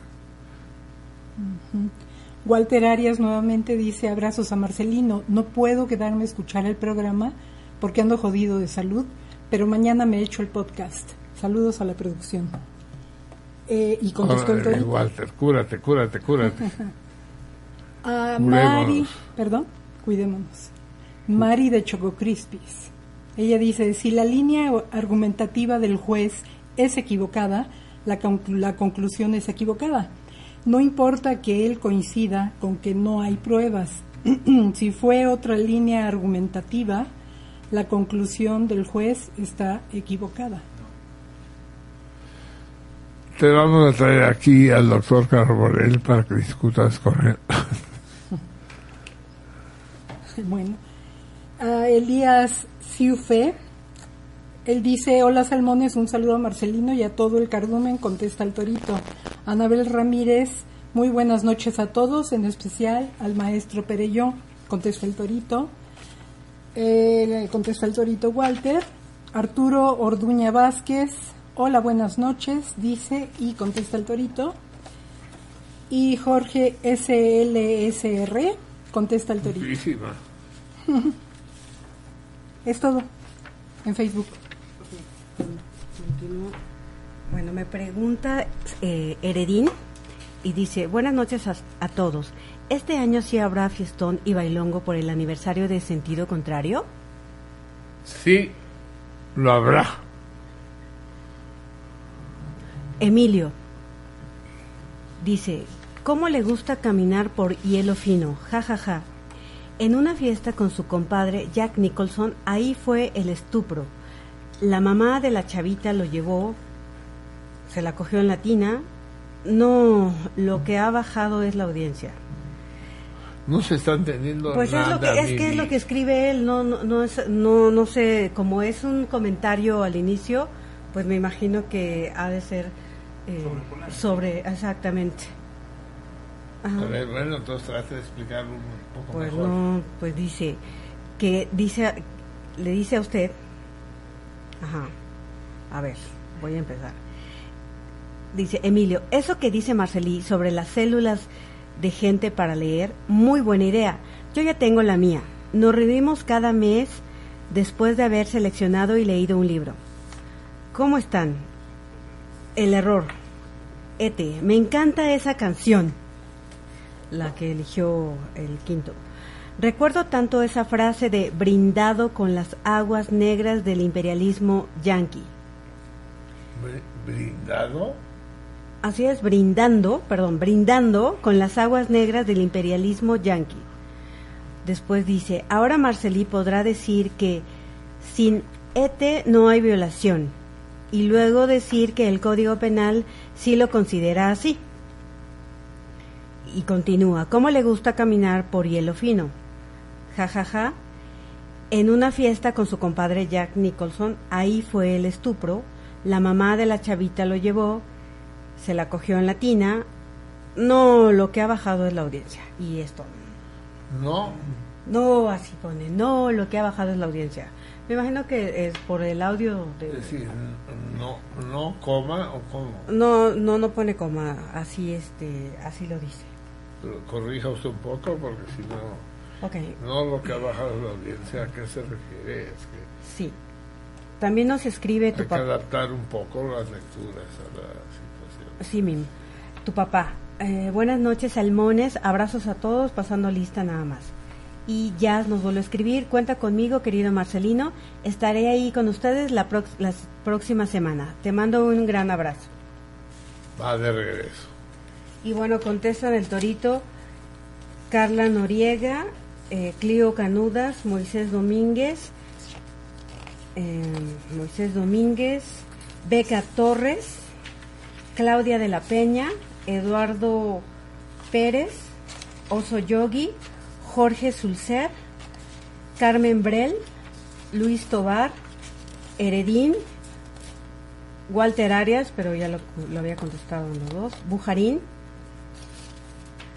Germán Núñez, Héctor Carreño y solamente ellos. Un mensaje más de Facebook de Joe Love. Dice abrazos para todos. ¿Qué se va a armar para el, para el aniversario 16? Vamos a prepararlo, va a ser una sorpresa. Va, va a ser como todos, bonito, padre, alegre, eh, embalsamador. Sí, sí. No. Como las momias. Sí, no. que un bálsamo, o sea, un bálsamo tiene más de un sentido, cabrón. Sí. Mejor no. Mejor nos Pa- para, para, para evitar malas interpretaciones. Salimos todos ahí momificados. Sí. Bien. Sí, Hay dos llamadas, las dos de Lilia Peña Marcelino. Leo una. Dice, el pintor de la Polinesia es Paul Gauguin, no Cézanne. Y Jacques Brel está enterrado en Isla de Francia, en un lugar cerca de Saint-Denis. ¿De dónde? De Saint-Denis, dice ella. De Saint-Denis. En París. Ile-de-France. Sí, en la isla- de pero en la isla de Francia, Ujú. dice ella. Pero no, bueno, ya confirmamos que está en las Islas Marquesas, en la Polinesia. Sí, está restos. confirmado. Confirmado, confirmado, no. Bueno, tendríamos que armar una expedición. Un. Bueno, le contestamos. Le contestamos, le contestamos a Lilia. Vamos a entrevistar a, a Charles Brel a ver dónde chingado está. Y la otra llamada de Lilia Peña es la siguiente. Dice que le llamó Lucy para decirle que Lupe se compró un aparatito chino para escuchar el programa. O sea que Lupe ya nos escucha. Oh, oh, qué vergüenza, qué gusto y qué vergüenza al mismo tiempo. Qué gusto y qué vergüenza. Si habíamos quedado de arreglarle esto. Y fuimos incapaces. Es que realmente la dejadez, la hueva, nos va a matar a todos. Pues, ¿de qué se murieron los mexicanos? De hueva. ¿Por qué se extinguió la civilización? ¿Por qué, por qué desapareció Te- Teotihuacán? Por hueva. Ya chole, hombre, ya está, está la madre de andar poniendo piedras. Vamos a dormir un rato. y ahí quedó. Es que es increíble, Lupe. Te voy a hablar mañana para aclarar eso, sí. Pero el hecho de que Lupe esté oyendo el programa hoy, esa es la mejor de las noticias que podíamos recibir. Y Lilia Peña termina diciendo, por otra parte, respecto a lo de Carbonel, Marcelino, Marcelino, palo dado, ni Dios lo quita. Y responde el torito. ¿A qué se referirá? No sé, tiene varias lecturas lo que dice Lilia. ¿Quién es quien da el palo? ¿José Volpi o Carbonell? ¿Ya? ¿Eso es todo? Eso es todo, Marcelino. Bueno, vamos a leer antes de irnos, aunque ya es muy tarde. Préstame el libro. Falta el sorteo aún, ¿Es el Marcelino, recuerda.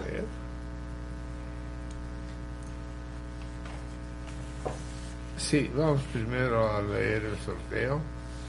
Búscame, búscame los papeles. Vamos a hacer primero sorteo y después terminaremos por la lectura del antipoeta del gran Nicanor Parra.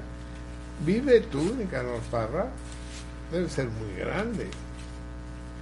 Sí Mayor lo que, es. es mayor que yo. Bueno, grande, grande, más, más grande que yo seguro es, pero más viejo también.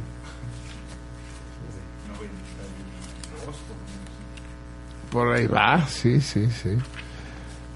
todo, todo un rollo, el rollo de la antipoesía chilena de los años 60, sí.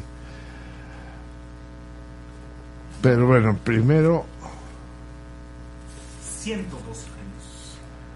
no mames. O sea que hay que ser antipoeta si uno, uno quiere vivir. ¿Estás seguro que vive, sigue viviendo? 102 años. Ah, vaya chinga su madre, eso ya son, son actos soberbios, ¿no? De pinches mortales, pendejos, ahí sigan. A ver, eh, pónganme todas las respuestas juntas. Vamos a separar las correctas de las incorrectas, pero vamos a leerlas todas.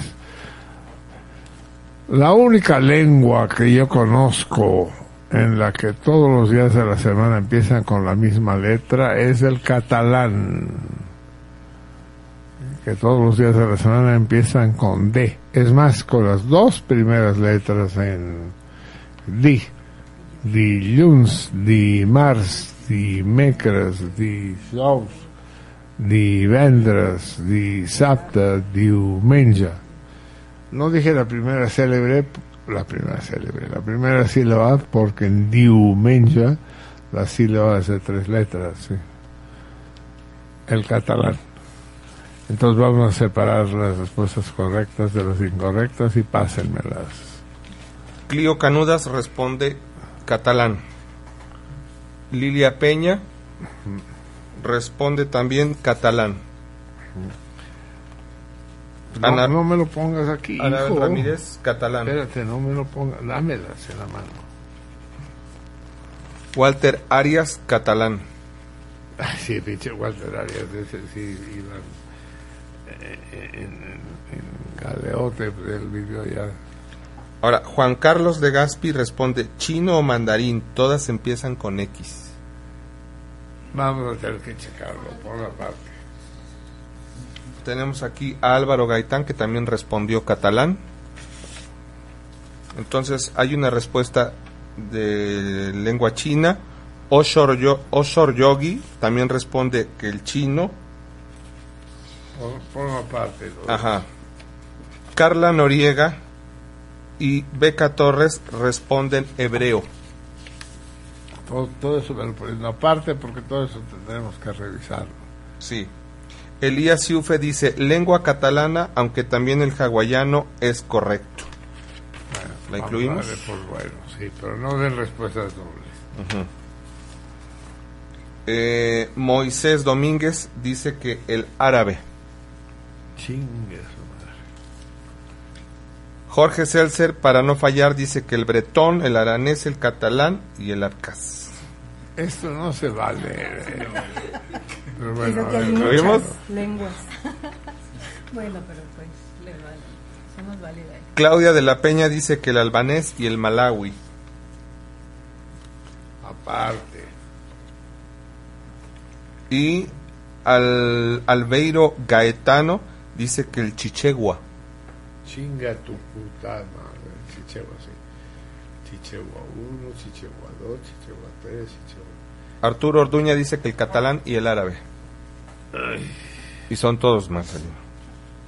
Bueno, vamos a hacer el sorteo de los que dicen catalán, que es el que me consta. Y los demás los vamos a estudiar esta semana para ver si hacemos un sorteo más el próximo martes. Héctor Carreño, catalán. Sí.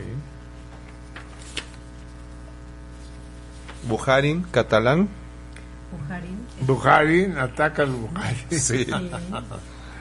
Walter, Walter Arias, catalán. Lo voy a ahorcar. ¿Ya estaba? Sí. Ya está. ¿Se repitió? Ah. Eh, Heredín dice gaélico escocés. Luis Tobar dice griego. Carmen Brel dice hawaiano. Y Jorge Celser, este ya, ya lo habíamos puesto también, ¿verdad? Se duplicó. Bueno, Son todos todos ahora, estos quedan en stand-by.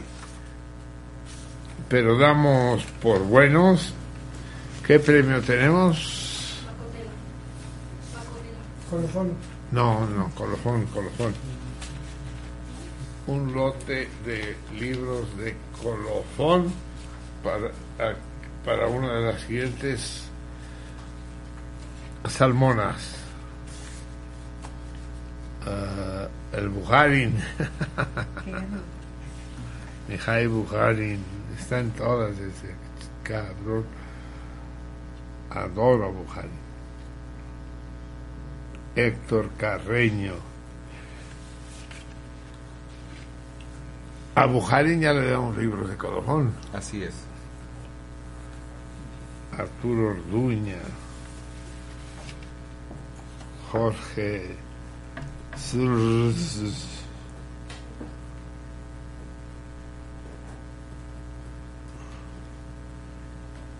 Se queja que hay muchas respuestas. Hay que ver. Elías Ciufé.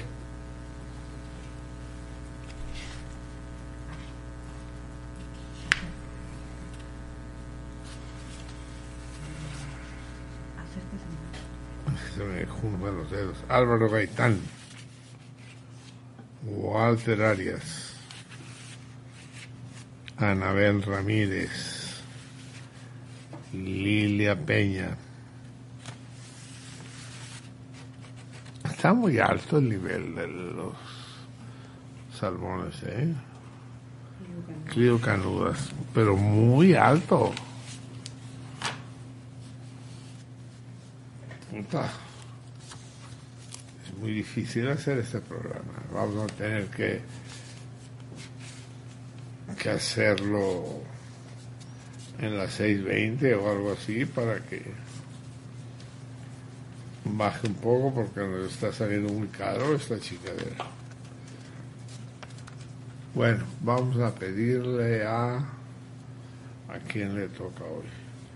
Al propio Fernando. Escoge al ganador de los libros de Colofón.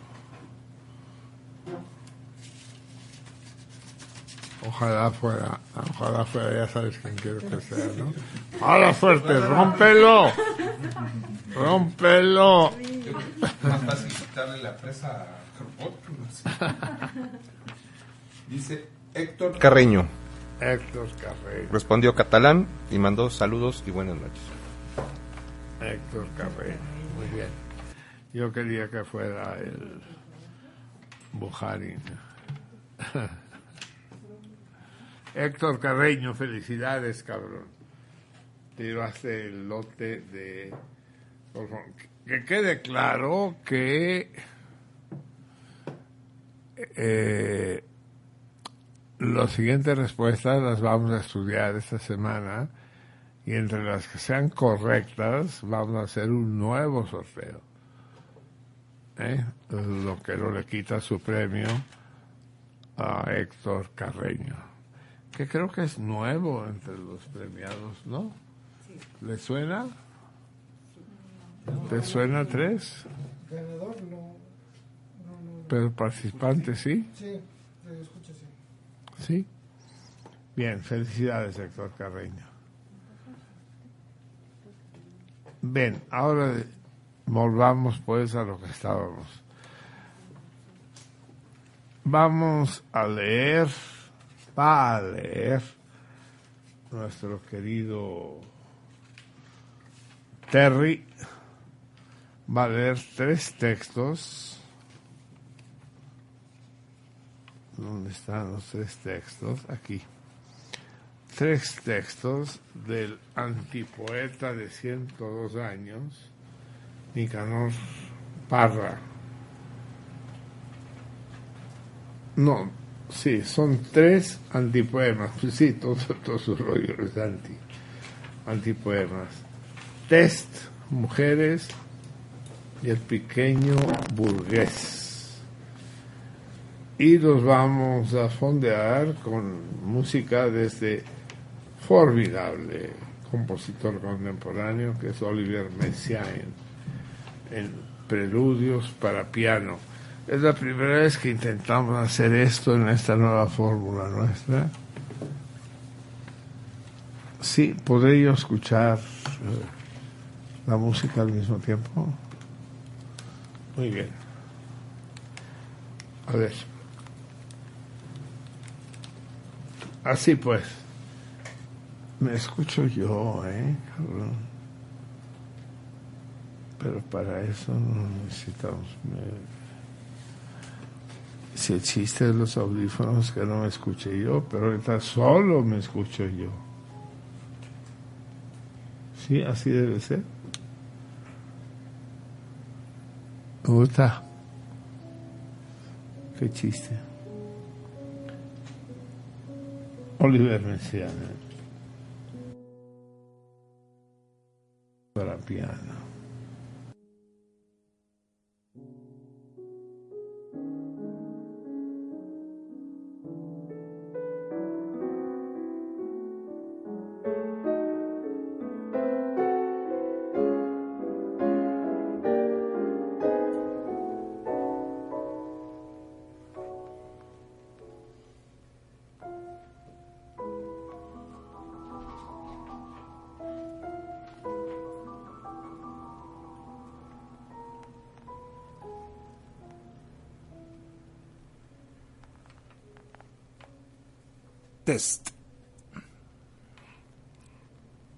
¿Qué es un antipoeta? ¿Un comerciante en urnas y ataúdes? ¿Un sacerdote que no cree nada? ¿Un general que duda de sí mismo? ¿Un vagabundo que se ríe de todo, hasta de la vejez y de la muerte? ¿Un interlocutor de mal carácter? ¿Un bailarín al borde del abismo? ¿Un narciso que ama a todo el mundo? ¿Un bromista sangriento deliberadamente miserable? ¿Un poeta que duerme en una silla? ¿Un alquimista de los tiempos modernos? ¿Un revolucionario de bolsillo? ¿Un pequeño burgués? ¿Un charlatán? ¿Un dios? ¿Un inocente? ¿Un aldeano de Santiago de Chile?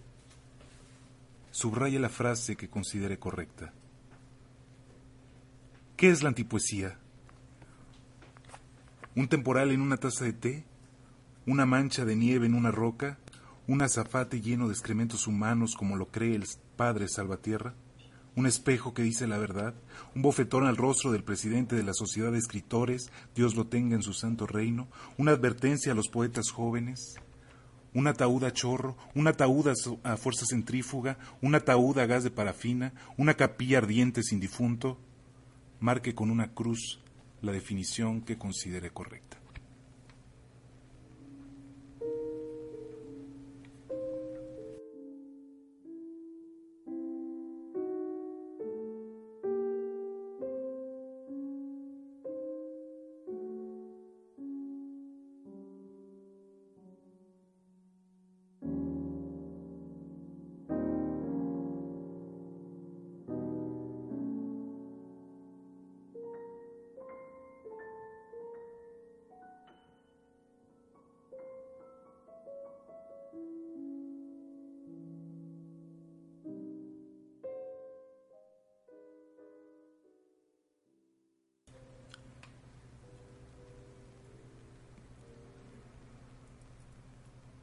El pequeño burgués. El que quiera llegar al paraíso del pequeño burgués tiene que andar el camino del arte por el arte y tragar cantidades de saliva. El noviciado es casi interminable. Lista de lo que tiene que saber. Anudarse con arte la corbata, deslizar la tarjeta de visita, sacudirse por lujo los zapatos, consultar el espejo veneciano, estudiarse de frente y de perfil, ingerir una dosis de coñac, distinguir una viola de un violín, recibir en pijama las visitas, impedir la caída del cabello y tragar cantidades de saliva. Todo tiene que estar en sus archivos. Si su mujer se entusiasma con otro, le recomiendo los siguientes trucos. Afeitarse con hojas de afeitar, admirar las bellezas naturales, hacer crujir un trozo de papel, sostener una charla por teléfono, disparar con un rifle de salón, arreglarse las uñas con los dientes y tragar cantidades de saliva. Si desea brillar en los salones, el pequeño burgués debe saber andar en cuatro pies, estornudar y sonreír a un tiempo, bailar un vals al borde del abismo, endiosar a los órganos sexuales, desnudarse delante del espejo, deshojar una rosa con un lápiz y tragar toneladas de saliva. A todo esto cabe preguntarse, ¿fue Jesucristo un pequeño burgués? Como se ve, para poder llegar al paraíso del pequeño burgués hay que ser un acróbata completo. Para poder llegar al paraíso hay que ser un acróbata completo. Con razón el artista verdadero se entretiene matando matapiojos. Para salir del círculo vicioso recomiendan el acto gratuito, aparecer y desaparecer, caminar en estado cataléptico, bailar un vals en un montón de escombros, acunar un anciano entre los brazos sin despegar la vista de su vista, preguntarle la hora al moribundo, escupir en el hueco de la mano, presentarse de fraque en los incendios, arremeter con el cortejo fúnebre, ir más allá del sexo femenino, levantar esa losa funeraria, ver si cultivan árboles adentro y atravesar de una vereda a otra, sin referencias al por qué ni al cuándo, por la sola virtud de la palabra, con su bigote de galán de cine, a la velocidad del pensamiento.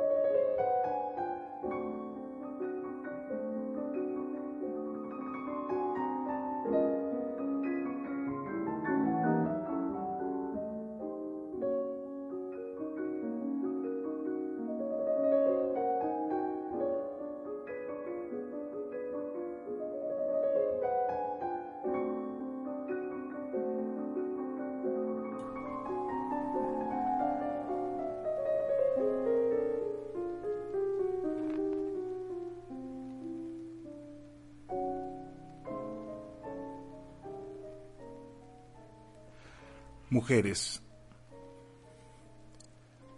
La mujer imposible, la mujer de dos metros de estatura, la señora de mármol de Carrara que no fuma ni bebe, la mujer que no quiere desnudarse por temor a quedar embarazada, la vestal intocable que no quiere ser madre de familia, la mujer que respira por la boca, la mujer que camina virgen hacia la cámara nupcial, pero que reacciona como hombre, la que se desnudó por simpatía, porque le encanta la música clásica, la pelirroja que se fue de bruces, la que solo se entrega por amor, la doncella que mira con un ojo, la que solo se deja poseer en el diván al borde del abismo, la que odia los órganos sexuales, la que se une solo con su perro, la mujer que se hace la dormida, el, el marido la alumbra con un fósforo, la mujer que se entrega porque sí, porque la soledad, porque el olvido, la que llegó doncella a la vejez, la profesora miope, la secretaria de gafas oscuras, la señorita pálida de lentes, ella no quiere nada con el falo. Todas estas valquirias, todas estas matronas respetables con sus labios mayores y menores, terminarán sacándome de quicio.